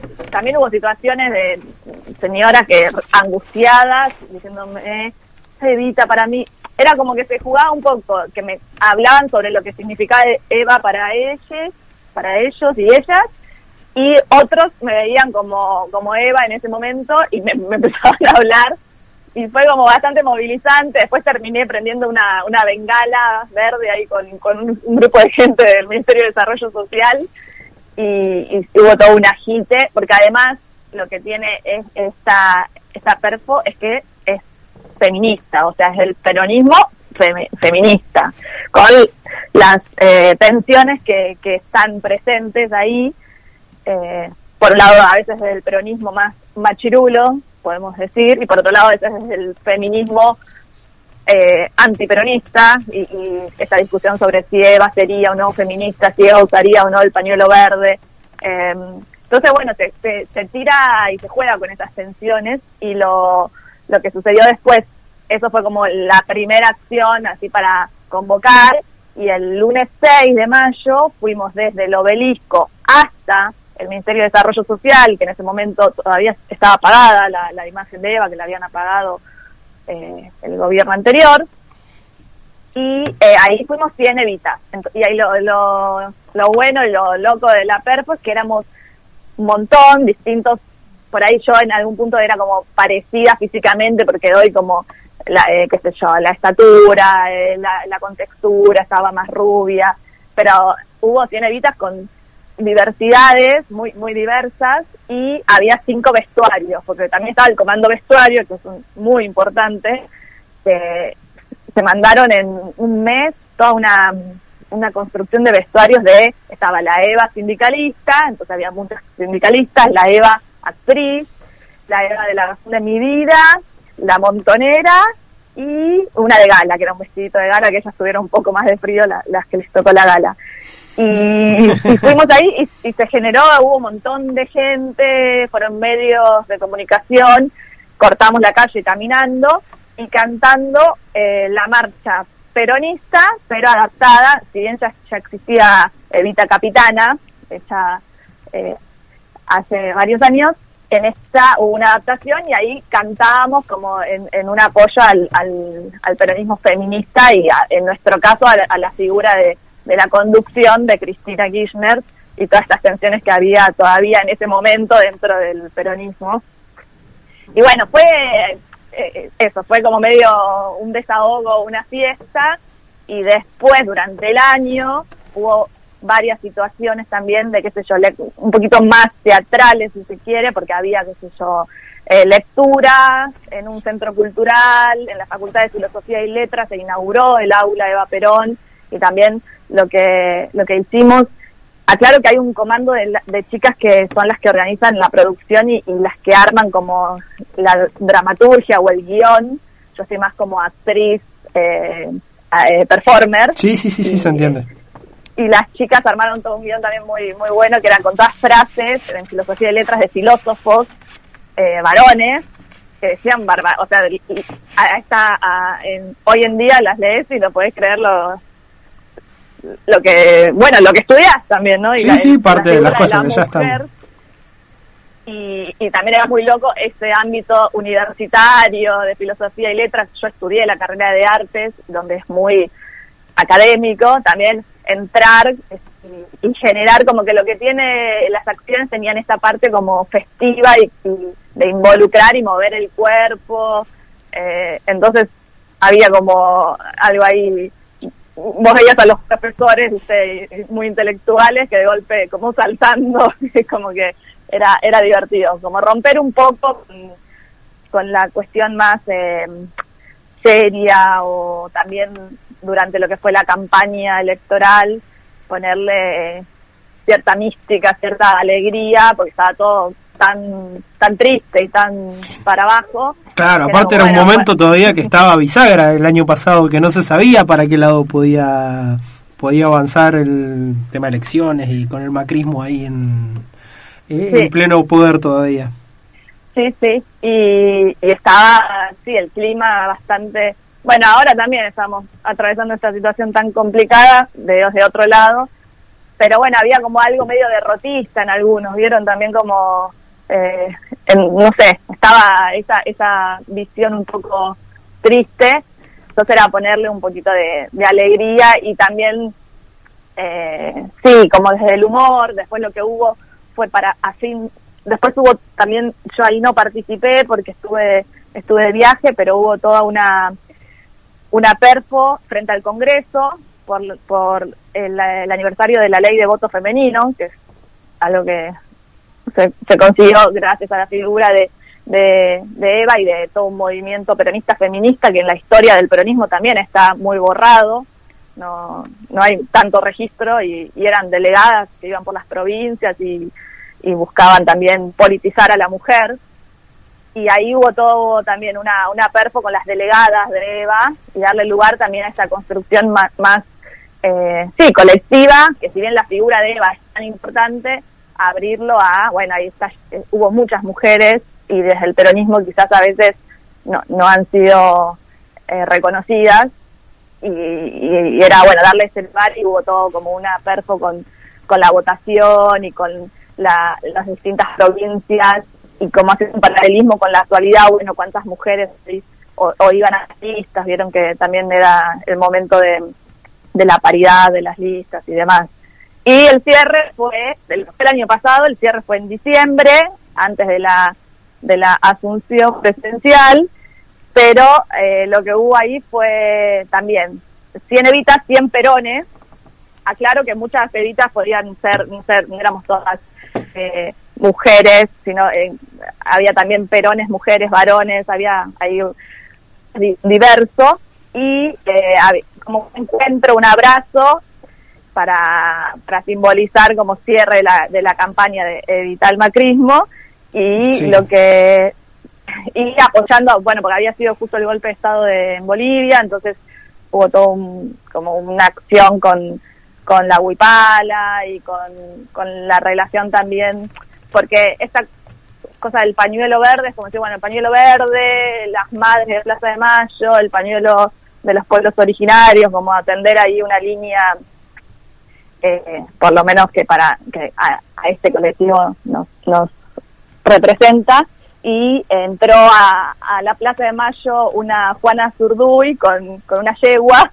Y era eso, como hacer siempre un poco de, de, ruido y un poco más de, de, bardo, pero bien, digamos, o sea, es como, como siempre son ideas muy creativas y, divertidas. Después terminamos bailando funky de, Charlie García.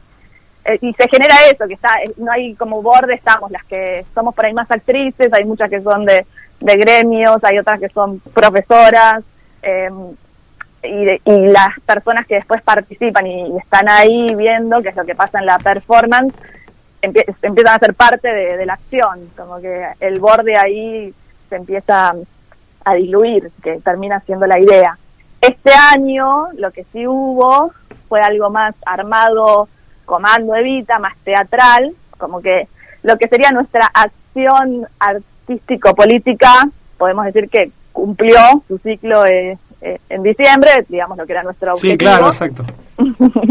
Pero eh, se abre toda esta ventana de, bueno, la, la lucha por, por la ley del aborto legal, eh, incluir el, lugar de la mujer en, bueno, en el partido político, que es un frente que es tan complejo y con todas estas discusiones eh, del machismo presente todavía Sí, sí, donde conviven muchas cosas, como tenés a personajes como Mansur, inclusive dentro del frente, que también uno, de- me imagino desde el lugar de ustedes, también hay, y Claro. hay que hacerse notar.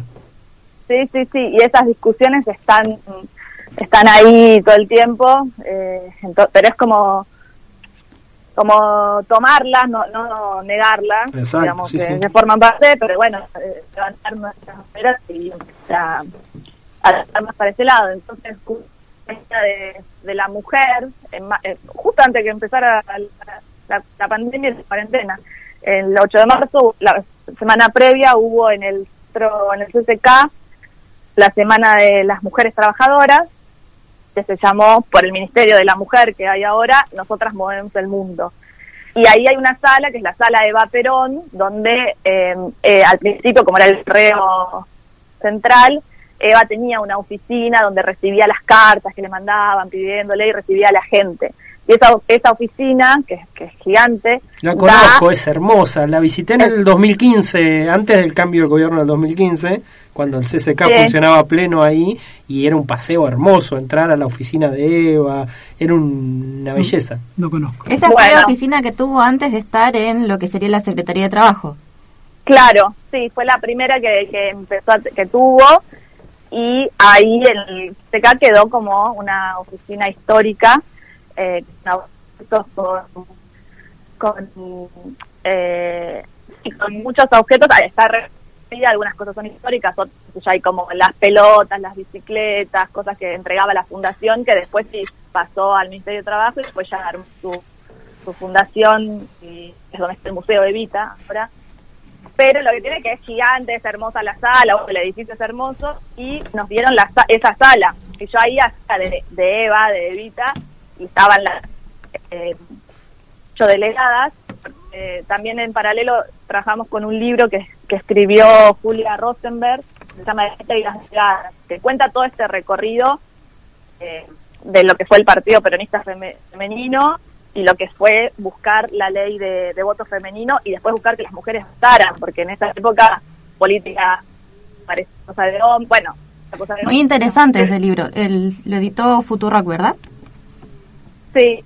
Sí. Y, y- y entonces ahí cuenta toda, que de hecho una de las de las delegadas, que todavía vive, tiene 103 años, se llama Ana Carmen Mastri, no lo podamos creer, así, y es un- era una, bueno, fue una grosa porque fue a Tucumán, a, a unidades básicas, eh, afiliaba a, la, a, la, gen- a las mujeres, las convencía de ir a votar porque muchas no querían votar, que les parecía que sí, que eso era eh, loco, raro. Entonces también hubo que haber, haber hecho todo ese trabajo de involucrar a la mujer en la política. Después, bueno, pasó todo lo que pasó y quedó bastante eh, todo ese, ese laburo. Pero esa perfo que se hizo ahí toda esa semana era Eva entrando, entraba yo con, con el pergamino de la ley de voto femenino y las delegadas eh, festejábamos, festejaban y tomábamos, brindábamos. Y lo, lo lindo es que había como pequeñas corios, como que se sacaba de, la solemnidad. De hecho, tuvimos una coreógrafa, eh, una, genia, Valerita, que nos armó una unas corios ahí, como un, music, un musical, de, pero no a, a- la, a la manera de lo que fue la- el musical de Madonna, sino como desde un lugar más, eh, no sé, más simpático, más eh, con algunos guiños, algunos chistes, como que en un momento ellas todas se ponían como espías para ir a las provincias para esta discusión del peronismo machirulo. Y, y nada, y fue muy lindo y también para la gente y en ese espacio era una perfo de 15 minutos, pero más teatral, no, no por ahí eh, como las otras que fueron más callejeras, esto ya era como algo más de, de un espacio de representación y teníamos textos y, y estas canciones. Y después sí terminábamos eh, cantando y bailando y ahí se, se generaba de nuevo cuando salíamos ahí a los pasillos nos pedían después que no, no gritáramos tanto porque la gente todas empezaban a copar y a cantar. Se descontrolaba todo y estaban por ahí dando una charla sobre eh, viste la representación y el feminismo como más académica y nosotras haciendo bardo pero también como buscando, proponiendo eh, el, un feriado feminista para el 23 de septiembre, que se cumpliría eh, el año que viene por, por, los, por la ley de voto femenino. Pero bueno, todo eso era como fue como la fiesta de la primera semana de marzo y todas cosas que nos empezaron a llamar de distintos municipios para empezar a llevar esta pequeña perfo y estábamos muy emocionadas. Los chicos de vestuario, a mí me habían hecho un vestuario hermoso de, de del traje como mucho más eh, con mejor tela, muy lindo. Me, me, me a, a, aprendieron a hacerme un rodete divino también y bueno, entramos en cuarentena y allá lejos de hace tiempo. Ahí Parece que ahí no. Bueno, pero igual la cuarentena ya un poco, un poco ya le están encontrando la vuelta. Eh, Fabio Golpe y y Martín, eh, ay no me acuerdo el apellido ahora, pues le digo Martín. Bueno, son do, dos eh, gente de teatro, Fabio es dramaturgo y director y Martín es más productor. Ellos lo que armaron es un ciclo de obras de teatro que ya estén previamente filmadas, se suben los fines de semana o algunas, por ejemplo, martes y miércoles, se libera el link de YouTube por dos horas, por dos días, perdón, 48 horas, y cualquiera puede ir y verlo en el, en el link, y, y a la vez hay una gorra virtual que, que es como, bueno, la forma de empezar a activar un poco, eh, sí, el, el el trabajo que está tan parado, digamos. No, para, sí, obvio, y pan, más para, para todos los trabajadores de la cultura. Martín González Robles. Ay, perdón, Martín, que ahora me va a retar. Sí, Martín. Yo le digo Martín, yo por eso no me, no me, acuerdo del apellido. Eh, sí, y este fin de semana justo está una obra que es de Fabio, en la que yo actué, que es así muy muy graciosa, con mucho humor, muy dinámica. Trágica y moderna. Trágica y moderna. Sí, y desde las Evitas también armaron, cuando fue el 7 de mayo, justo que cada una está en su casa, como se hizo también con, con el 24 de marzo, con el pañuelo, bueno, cada una pusiera, pusiera una canción nueva que se grabó, que, que juega con el Don't Cry for Me Argentina, la nueva es Que llore la oligarquía. Y hay toda, toda una letra muy graciosa y era como, voy a poner ese día, ese tema y cantarlo desde los balcones. Eh, y bueno, también como buscándole la vuelta.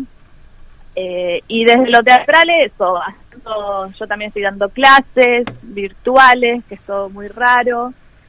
Ahora quizás se empiece a abrir un poco el protocolo de, para los músicos y actores de empezar a juntarse y a transmitir vía streaming.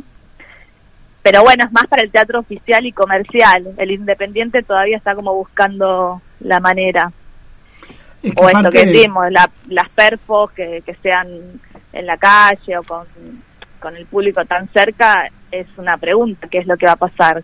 ¿Cómo, cómo se volverá a eso? ¿No? Claro, porque aparte necesitas un marco tecnológico mínimo que, que a veces no todo el mundo dispone, que adentro de, que, o que el conjunto de, de personas que trabajen tienen que tener, porque para hacer estas cosas tampoco es tan simple. Tenés que tener No. como manejo tecnológico, recursos. Digo, la docencia también Sí. lo padece, pero me imagino que en, en una obra artística es muchísimo más complicado. Sí, por eso, bueno, está hay, se están reuniendo desde distintos, porque, claro, una cosa es el, qué sé yo, los teatros oficiales, otra es la Cámara de los Productores de Teatro Comercial, que sí, por ahí pueden armar un dispositivo donde vayan los actores, el maquillador con barbijo y con distancia. Los, eh, también hay que ver cómo haces esa obra, si había contacto entre los actores, cómo la adaptás, o, o no sé, o sea, cada actor antes de entrar le hacen un, un test eh, de, de, de COVID, De COVID. ¿viste? Los tienen, los, los tienen encerrados el fin de semana eh, en aislamiento. No sé, está todo ahí probándose. Para el independiente también hay que ver cómo, porque no tenemos esa, esa cuestión tecnológica o económica, pero algo hay que encontrarle. Y de hecho, además, muchos teatros acá, que también lo, es lo que pasa un poco en la ciudad de Buenos Aires, que hay un montón de teatros independientes ahí, en algunos barrios sobre todo, está como muy lleno, y ya de por sí es complejo, qué sé yo, el, el- eh, mantener la sala, mantener un nivel de público y, y cubrir los gastos. De hecho, muchas veces los actores no, no ganamos nada de plata por, por hacer funciones muy pocas, se termina pidiendo subsidios o, o demás. Y ahora con todo esto, eh, más, más difícil, porque muchas salas o, va- o están cerrando o no saben cómo van a poder sostener.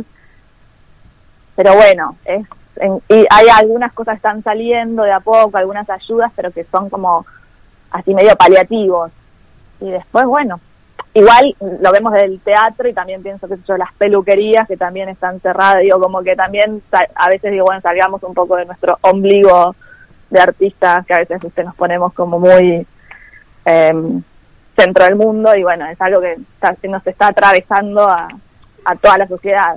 Pero sí deja al descubierto muchas, qué sé yo, eh, cuestiones de, de la autogestión que, que estaría bueno empezar también a, a profesionalizarla un poco. Claro, hacerlas más formales, que dejen de trabajar en la informalidad en muchas de esas cuestiones y puedan tener algún Sí. resguardo ante cualquier cosa que pase. Como...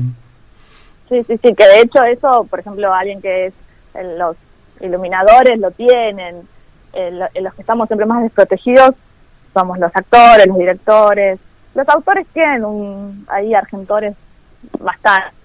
Pero bueno, la profesión del actor es, tan- es muy desigual, hay actores que laburan un montón en tele o en cine, hay otros que, que están más en el independiente o Sí, haciendo... eso lo aclaraban. La otra vez, no sé, escuchaba a alguien que hablaba de eso, creo que del Sindicato Argentino de Actores, que decían, el 90%, es, eh, 90% más del 90% de los actores vive al día y con lo justo. Ujú. Después, el- es muy poca la cantidad de actores que pueden llegar a generar algo más para subsistir pasando un tiempo sin trabajar. La mayoría no, necesita estar trabajando todo el tiempo, como cualquiera. Tot- Totalmente. Por eso siempre tiene, por ahí hay otro trabajo eh, en paralelo. Las clases suelen ser un espacio por ahí de, económico o de, ayuda para los actores que, damos clases y también eso ahora está como frenado, entonces eh, pero bueno, sí, creo que por un lado esta, esta situación es re compleja y por otro lado ya es una profesión que tiene sus, sus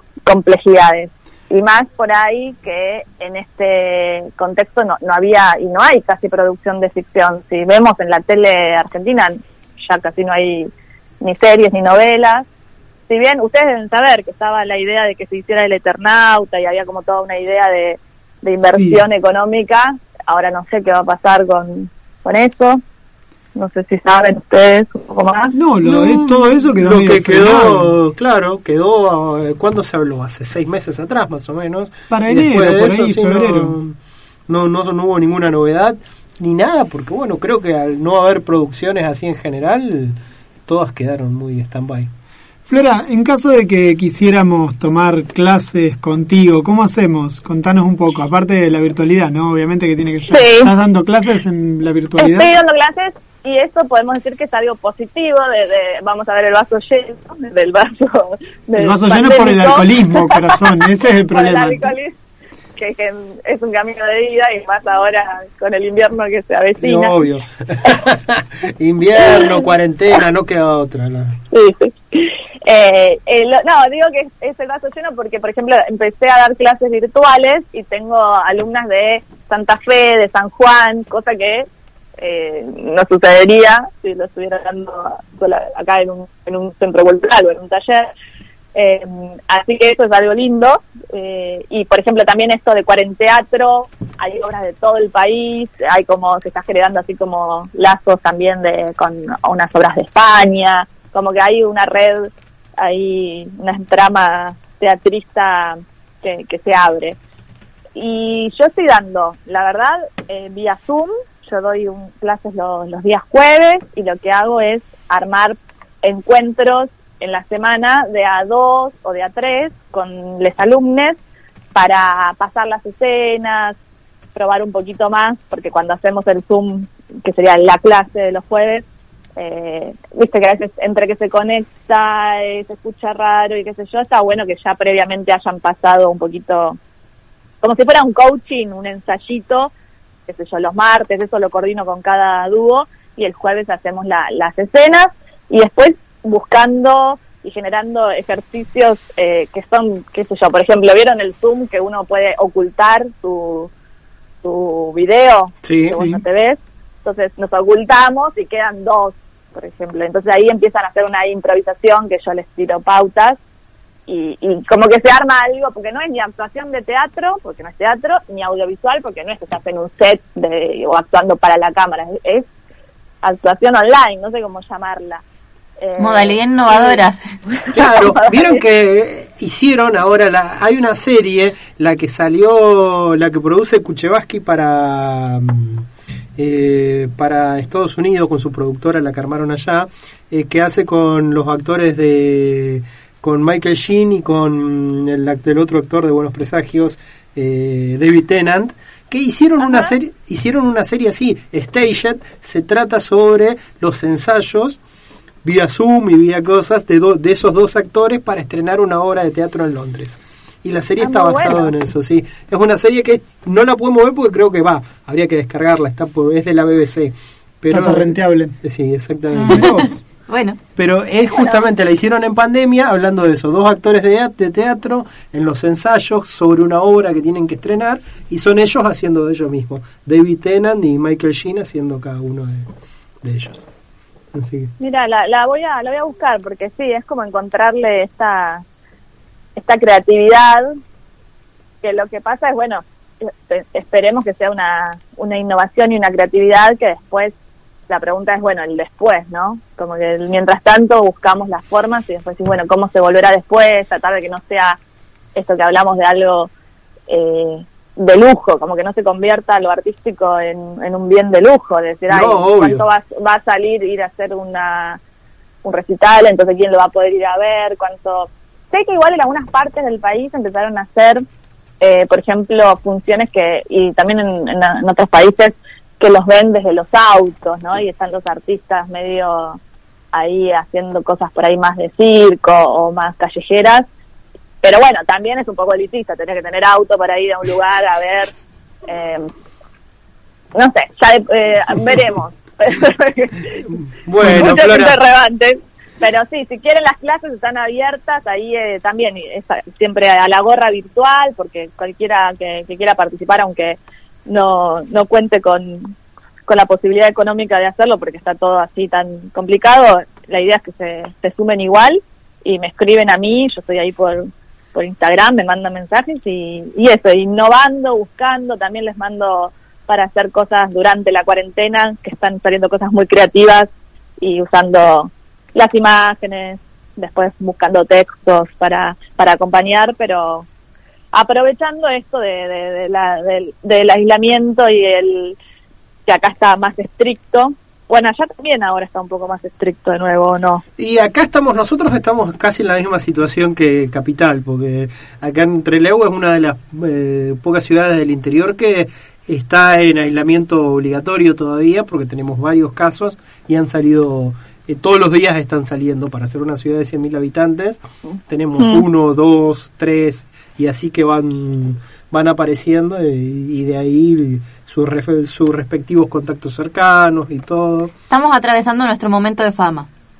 Ah, muy bien. Sí. muy bien. Sí, sí, sí. Medio, complicado, sí.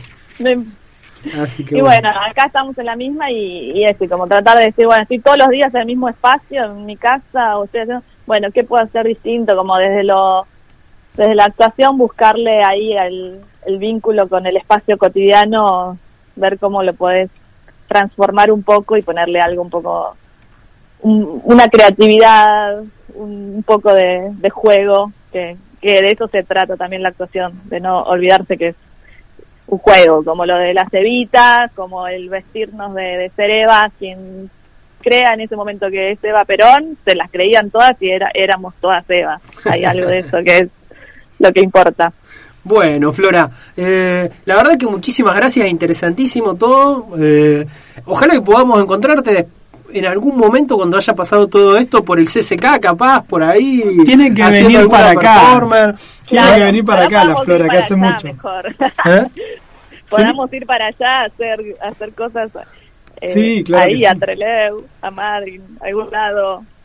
Mejor Ya con que salgamos a la panadería ya es un lujo para Sí, no, nosotros. acá cualquiera ya nadie quiere quedarse en su lugar, todos queremos ir a algún lado, por eso. Bueno, hacemos intercambio. Ustedes vienen para acá. Y Sí. yo voy para- Bueno, Flora, Bueno, mil gracias. Muchas gracias a ustedes. Muchas gracias por, por hasta la luego. charla. Listo. Un beso grande. Chao, Chao. Beso. Charlábamos así con Flora Ferrari que nos estaba contando un poquito sobre esto de hacer teatro en estos cibermomentos de cuarentena. Así que bueno, Vamos a la pausa. vamos a la pausa, vamos con un poquito de música. Luis Alberto Espineta, sí, Jardín de Gente. Alguien debió conservar y cuidar con amor este jardín de gente. Eso es lo que nunca será. ¿Cómo harás para ver y aliviar el dolor en el jardín de gente? Algún acuerdo en tu alma tendrás. Ya no sé si es que amanece o veo el cielo como un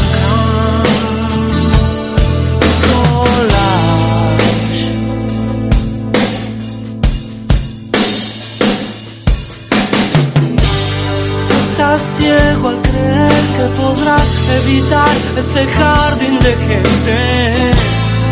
Con dinero no se inventa el amor. Ya te hartaste de frutos y peces y panes que comes sin suerte. Y el andén espera por mí.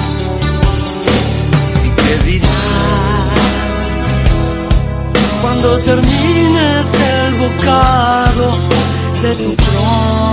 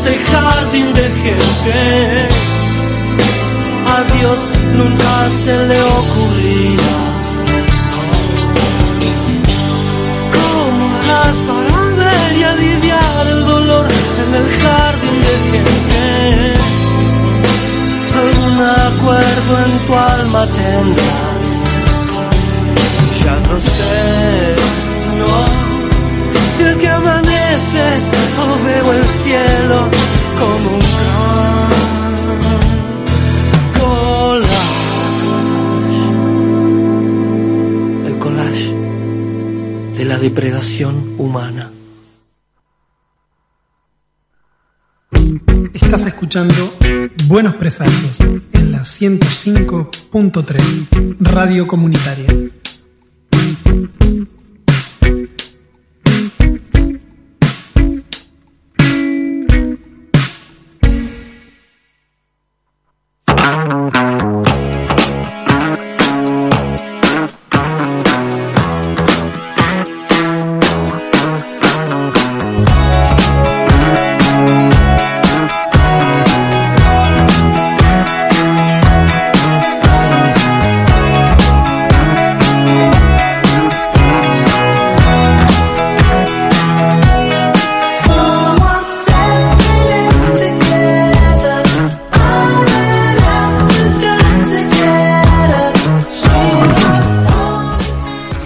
Llegamos al quinto bloque de Buenos Presagios. Escuchábamos a Spinetta recién, Jardín de los Presentes, muy lindo, creo que de Spinetta y los Socios del Desierto, me parece que es, eh, de ese disco. Y ahora eh, vamos a charlar un poquito. Ahora vamos a cederle el espacio acá. Bueno, Bárbara también le va a hacer el aguante bastante a Juan para hablar de Shira. Juan ya habló de Shira hace un tiempo. ya hablamos de Shira y las princesas del poder. Habló hace un tiempo en- de los primeros capítulos. ¿Qué habías hablado? De las primeras dos temporadas. Las primeras dos temporadas, exactamente. Que, que- venía bien, venía bastante bien, tenía sus bemoles, tiene sus Yo me acuerdo que a Bárbara no le había gustado. Yo tampoco la vi en ese momento. No sé por qué es algo que se La ve que venís no- negando, la venís No, Está muy bien, es yo como no- yo con los documentales esos que proponés de la vida del que escarabajo. Sí, no, no tengo mucha onda con, Yo sufrí una adicción, viste con como el Paco. tipo de animación. Yo no. Fue esa sensación así como el Paco, como no me convence, pero no puedo dejarlo. Claro, claro, me acuerdo. Bueno, me A mí me pasa, pasó lo mismo, me pasa con alguna animación eh, que no puedo. Por ejemplo, en eh, lo último que miraba así, que en general es porque lo veo con lo veía con Camila. Y Camila ahora ya está en un umbral en el que ella no mira ya tanto. Claro. mira más series mira, mira más series para adolescentes y no tanto dibujitos. Te deja Eh, solo. y claro no y Claro, yo, y yo no miro yo no miraba la acompañaba a ella y mirábamos y yo me enganchaba después y yo miraba. Pero si no tengo con quién engancharme ahí al principio no y bueno así que voy a tener que esperar unos 5 o 6 años más, más que Milena crezca un poco O entrarla a entrenarla desde Claro. ahora, mirar con ella. el y otro día la agarré a UPA y miraba Toy Story 4, que nunca había visto Toy Story 4. Ella Milena seguro que no la había y- visto. No, seguro que no. y miré Toy Story 4, que, pero así que la tenía y estábamos mirando. Y lo de y hablaba en Educando plural. al- educando a la soberana, era Habla- la hablaba en plural, decía acá estamos con Milena mirando Toy Story 4. Milena estaba durmiendo arriba mío, pero bueno. Y así me pasa. Bueno, y creo que Gravity Falls, por ejemplo, sí, era algo que mirábamos con Camila siempre. O en la serie, o cuando serializaron eh, Cómo entrenar a tu dragón. A mí lo que me está jorobando en este momento es que mis pibes dejaron de mirar televisión para estar todo el tiempo con el celular. Si miran cosas, miran desde el celular. Se conectan a la cuenta de Netflix de la madre y, y entran a mirar, por ejemplo, Ciro está sin- siguiendo Naruto. Que, ya lo voy a traer a Ciro y a Lautaro cuando podamos juntar a Lautaro en algún lugar donde haya más de 25 personas, a más de dos personas en el mismo lugar, si lo podemos conseguir, para que hablen de Naruto. El otro día tuve la mala idea de decirle a Lautaro, Ciro está viendo Naruto. Y fue como un mundo que se abrió para Lautaro y empezó a contar. Así que lo voy a, nos vamos a sentar a, a Ciro y a Lautaro. Nosotros nos vamos a ir durante una hora y media, dos horas. Sí, los dejamos. Y los dejamos Sí. que hablen tranquilos. Ciro me tiene las paspado, ya me tiene de Naruto y me hace las posiciones de los dedos. Bueno, pero me mata eso, que los pibes no están mirando la tele. Entonces cuando ellos miraban tele, yo me enganchaba, de a poco iba viendo. Quedaste yo, obsoleto. Claro, cla- sí, claro, claro. Eso se da mucho, que ahora miran en, lo- en los teléfonos. Los Sí, chicos. pues se Eso- comen los ojos, yo los veo cagando a pedo, le digo, no, conéctense el televisor o, bueno, el televisor mío no se puede conectar así, hay que conectarlo con la compu, pero miren en la compu, se ponen de acuerdo, no sé, no hay caso, miran Ah, con el cel. comprarles el Chromecast, así lo Sí. conectan el teléfono. Sí, ahí. eh, eh, no se consiguen entre los, están ¿No? re complicados de conseguir, sí, porque parece ser que hay una pandemia mundial que ha agotado casi todos esos recursos tecnológicos y los que están están a precio de riñones, y la verdad que los, les tengo afecto a mis riñones, como para comprar un Chromecast a 20 mil pesos. Pero bueno, vamos a charlar un poquito sobre eh, esto último que se vino haciendo de Shira y las princesas del poder. Siguen, si, si recuerdan un poquito lo que charlamos en aquel momento, Shira venía por la segunda, tercera temporada, donde bueno, iba creciendo la historia de esta, de quién es Shira y cuál es el, el objetivo de ella. Y más allá de que en las últimas dos temporadas, vos viste la cuarta, ahora las últimas dos temporadas, la cuarta más o menos, tampoco adolece de los mismos defectos me parece que la serie. No agregan personajes nuevos, salvo uno, que es muy interesante para la cuarta temporada, que es un actor, una actriz que eh, es no binario, que se considera a él a sí mismo no binario, y el personaje es un cambiaformas. Por lo tanto, incorporan, que ya venían incorporando cuestiones de sexualidades diferentes. ¿Eh? Un durlano, exactamente, exactamente, un durlano. Para los que no tengan la menor idea que es, googleen, la clásica. Eh, los, pero bueno, aparece un cambiaformas eh, que, que incorpora, y es el único personaje, digamos, más o menos eh, permanente en esta cuarta temporada, que le va a dar un toque más de picardía, porque es un, obviamente al ser un cambiaformas es un espía, y donde vuelven a traer a la discusión, que eso sí me parece muy interesante, más allá de que sea desde una plataforma como Netflix, que no todo el mundo accede, la cuestión de las diferentes modalidades o formas de sexualidades, ¿sí?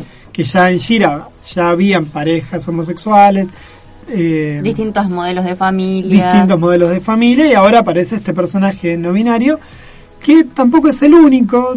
Si mal no me acuerdo, en la serie de Supergirl actual hay un personaje también parecido.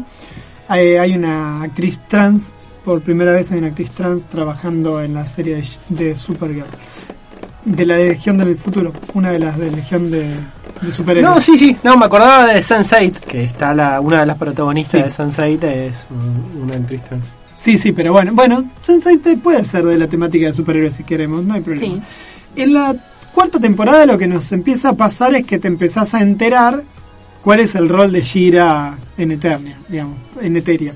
¿Qué, qué, qué hacían los, los antiguos, los, los, la fam- digamos, los orígenes de, de Shira? Shira, ahí te enterás también de que ella, antes ya nosotros sabíamos que ella había sido raptada y traída a ese mundo. Y que por eso era Shira y tenía así como un destino marcado. Exacto, y ahora te enteras por qué la raptan, por qué aparece, cuál es la conexión que tienen con el planeta y qué era lo que estaban haciendo estos estos primeros extraterrestres que vienen a invadir el mundo y a conquistarlo vía tecnología, porque lo que transcurre acá en esta en este dibujo es esta cosa entre la magia y la tecnología todo el tiempo, ¿no? Porque las Sí, es princesas como uno tratando de negar al otro. Claro. ¿Cuál es el que tiene, digamos, mayor poder? ¿La magia o la tecnología? Exactamente. ¿Y dónde juega ella ahí en ese mundo? Porque al ser un descendiente de esos antiguos, viene vinculada a la tecnología, pero por otro lado, Shira claramente es un personaje que, que es mágico, que, que- que se alimenta de magia. Y termina así, con bombos y platillos, destrozándose, el destrozándose Shira. Desaparece Shira al finalizar la cuarta temporada. Hasta ahí llegaste vos, Sí, Bárbara. hasta ahí llegué. O sea que todo lo que no cuente de ahora en más superhéroe, rompo todo la espalda. Claro, exactamente. Lo que uno se termina enterando es que de alguna manera Shira está vinculada con esta este hecho de que el planeta esté en una dimensión que no tiene estrellas, en una dimensión paralela y cómo salen de ahí, bueno, se resuelve al finalizar. Al, al finalizar la cuarta temporada. En esta quinta temporada que me costó mucho arrancarla y lo hice porque eh, uno de los que insistió que estaba muy bueno era Jack Schiavinato, el chico que estuvo charlando con nosotros la semana pasada cuando charlábamos sobre la antología hoy. Eh, Jack me decía que no, que estaba buena, que, que zafaba, que tenía sus cosas. Eh, y me, me arranqué, arranqué a verla y la terminé, son 13 capitulitos de 20 minutos, la miré en dos días y medio, una cosa así. Bueno, lo que tiene de interesante es eh, Shira es que cierra absolutamente todos los plots que tenía abiertos. No queda un solo plot. ¿Es el final final o...? Mira, no dejan espacios, solamente hay una sola cosa que no resuelven, que es eh, qué pasa con los descendientes, con los antecesores de Shira. Eso es lo que no sabes. Lo único que no resuelven es eso, que yo entiendo que tienen que haberlo dejado medio abierto si es que Netflix quería hacer un- la serie de He-Man, que era lo otro, que ellos ya habían avisado que no tenía conexión con Shira. Pero es imposible hacer una serie de He-Man que no esté vinculada a la de Shira. Es imposible. Tarde o temprano la van a cru- cruzar y ahí yo creo que va a ser eso. ¿Cuál es el rol de estos Hay que ver ahora cuando salga, porque Por bueno, eso, por hay eso. que ver si el estilo de animación y cómo lo No, no, arman. igual ya habían avisado que no estaba conectada con Shira. De hecho, no nombran, no nombran nada. No. No, de He-Man, nada. No, no, no, no hablan de los orígenes de ella. Nadie sabe quiénes son los progenitores, sus progenitores, cuál es el planeta de origen. Lo único que sabes es que es una especie que estuvo por otros planetas haciendo lo mismo que hizo con Eternia. La diferencia es que Mara, la anterior Shira, logra se- darse cuenta de lo que ocurre y arma algo para que no pase lo que estos tipos hacían con estos planetas donde la magia de alguna manera está vinculada. Así que, sí, no, lo que me parece que hasta donde yo llegué es como esta gira antecesora, Mara, Mara, Mara. lo que hace es romper la forma de comunicación, de trasladarse de una dimensión a la otra, y gira directamente lo que hace es renunciar a algo más básico, que es romper la espada y no tener poder. Bueno, claro, bueno, sí. El, el personaje, el otro personaje es como más trágico y está, está muy bien. Vuelvo a decirles, terminan cerrando todo. Tiene cosas de relleno, tiene cositas ahí como para vender muñecos, diríamos, en la jerga de la historieta. Eh, Yo tengo los momentos así como que me da como, ay, me duele cuando tienen esos tipos finales de He-Man como consejitos que van dentro, medio moralejas en determinadas escenas que están súper correctas.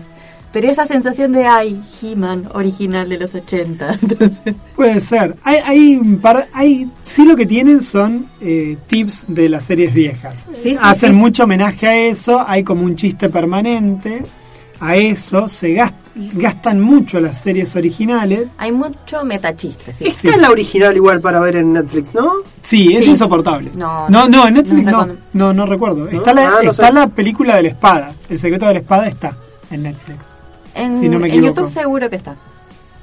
El secreto de la espada, que es la historia, donde vos te enterás quién es Ador y qué sé yo, la, la primera, sí está. Yo me acuerdo, creo que en Netflix, creo que en Netflix sí, seguro que en YouTube está porque la he visto. No, hace mil años que no veo la peli esa, que siempre me pareció que estaba muy bien hecha. Justo el otro día me escribía que lo podemos enganchar para que venga y ya vamos a ver si lo comprometemos en estos días o para que o para hablar por teléfono mejor capaz con eh, Fede que Fede había visto hace un par de días vio la película de He-Man de los 80 la de Dolph Lundgren eh, porque fue porque él contaba que es la primera película que vio en el cine alguna vez así que tiene ese especial recuerdo de la película así que la vio hace poquito Yo la vi en el cine y no me la acuerdo. Pero bueno, volviendo a, a la serie de televisión, lo que tiene, lo que tiene así como muy divertido, hay un capítulo donde, donde tienen que, que hacen como una especie de búsqueda de policial noir con este personaje que es un cago de la risa que es Seahawk, que es el personaje Es un pseudo pirata. que es un pirata que es pareja de, de, la sirena, por decirlo así, es de Mermaid. eh, es muy gracioso ese capítulo. Que tienen eso, a veces tienen esos capitulitos como para bajarle un poco el tono a la serie, a lo trágico que es la serie, porque la serie se va poniendo cada vez más densa, sobre todo lo que es la historia de- del personaje principal, de Adora. El personaje de ella se va poniendo cada vez más, más, más fuerte, más, si se quiere, trágico, y el final va camino a una tragedia. Y ellos van como metiéndole ahí una cuota de humor como para que baje un poquito, para que baje un poquito la cosa. Son muy interesantes, son divertidos. Me hizo acordar mucho a la escena de, de Batman de Brave on the Bold cuando Batman cantan con Poison Ivy, Black Canary y todo lo demás en, que hacen una especie de canción en el, en el escenario. No, no lo vi. Ah, bueno, nada, también. Una escena muy parecida donde las aves de presa, de alguna manera, cantan en el escenario una canción de amor hacia Batman, una canción así, muy al estilo de los, de los 30, todo muy así, muy noir, que también me hizo acordar mucho a eso. Tiene como esas cositas la serie. Hay un capítulo que es fantástico con la bruja. ¿Se acuerdan de esa bruja que aparecía, que era como la Sorceress, pero de Shira, que ahora se me va a ir el nombre? Que era la bruja que entendía, digamos, cómo funcionaba todo. Eh, bueno, hay un capítulo muy interesante que es ahí, recién ahí empieza a contar cómo funciona esto, de qué lugar tiene Shira, qué es lo que qué es lo que hacía Mara antes y qué es lo que tiene que hacer Adora ahora. Así que bueno, nada, la verdad que si se bancan un ratito, si se bancan un ratito a mirar esos rellenos que a veces también aportan un poco de diversión, terminó muy bien. Bueno. Cerró absolutamente La serie todo. igual en total, las cinco temporadas son solo 58 capítulos. Así de 20 que- minutos, ¿no? es- De 20 minutos, digamos, y separados por temporadas. Entonces, por ejemplo, tenés temporadas que son 10 capítulos, Sí, estas últimas dos eran de 13. De que 13 fueron las más capítulos. largas, pero... Que fueron las más largas. Si uno los dosifica, Sí, los podés ver. Lo que tiene, lo que a mí me pareció interesante es esto. Eh, resuelven todos los, los plots que tenían, por eso te digo que pareciera como que es un cierre definitivo, y queda abierta la cuestión de si la siguiente temporada son ellos investigando a ver qué es exactamente Shira. Y cambiaron la estética a una estética más adolescente. Queda claro que Van creciendo van apuntando personajes. a otro, claro, otro Va público. creciendo su va creciendo su público también. Claro, Sí. sí. de hecho el final, el final muestran un par de eh, flash eh, hacia adelante, flashback no, Flash al forward. Ah, flash flash forward forward. al revés, donde eh, bueno te muestran un poco el futuro de ellos o una idea de lo que podía ser el futuro de, de, de los personajes. Así que nada, Bueno. salva, cinco quintines le podemos poner tranquilamente. Bueno, eh, ¿y qué teníamos de música ahora, Dame un para segundo No, si vos lo elegiste. miramos. Ah, claro, y habíamos puesto No Stopping Up de Queen para esta partecita.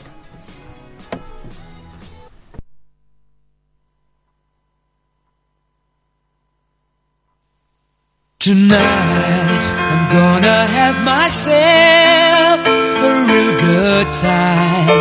I feel alive. And the world turning inside out. Yeah. Floating around in ecstasy. So don't stop me now.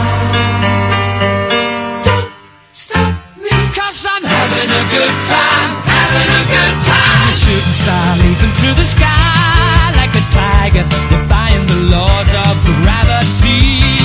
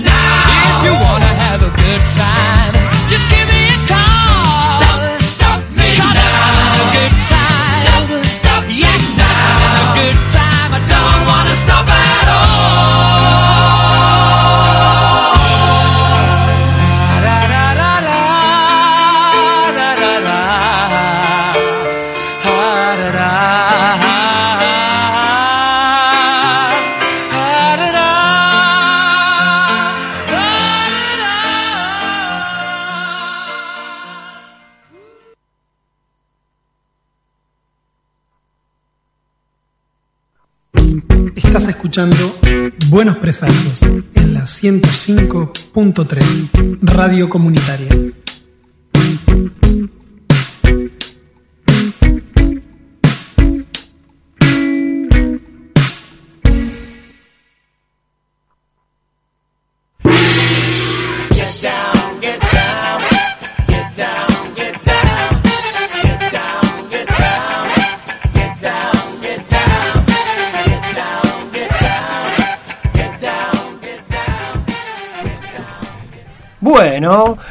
Al sexto bloque, último bloque de Buenos Presagios, sí, en pleno debate acá, ni, ni idea, porque yo venía afuera, entré directamente y, y arrancamos. Eh, bueno, ya nos estamos despidiendo hasta el próximo sábado. Hoy sábado 13 de junio, hasta acá llegó Buenos Presagios.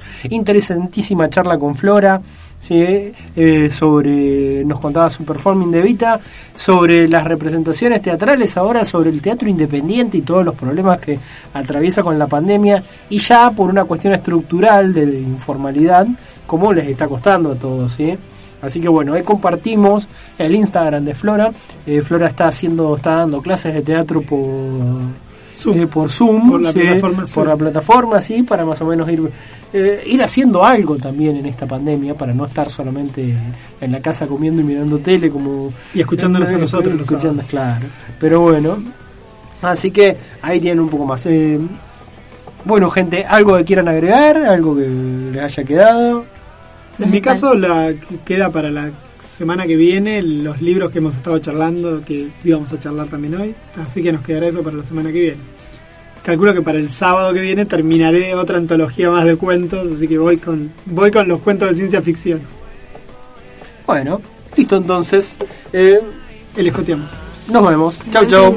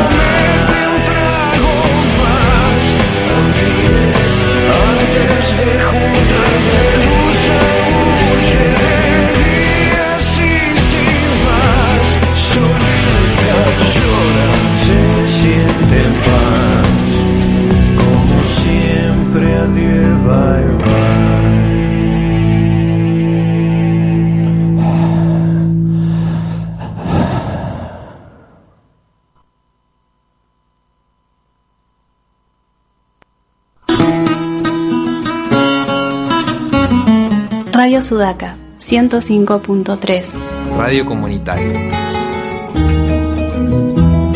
donde, las voces suenan.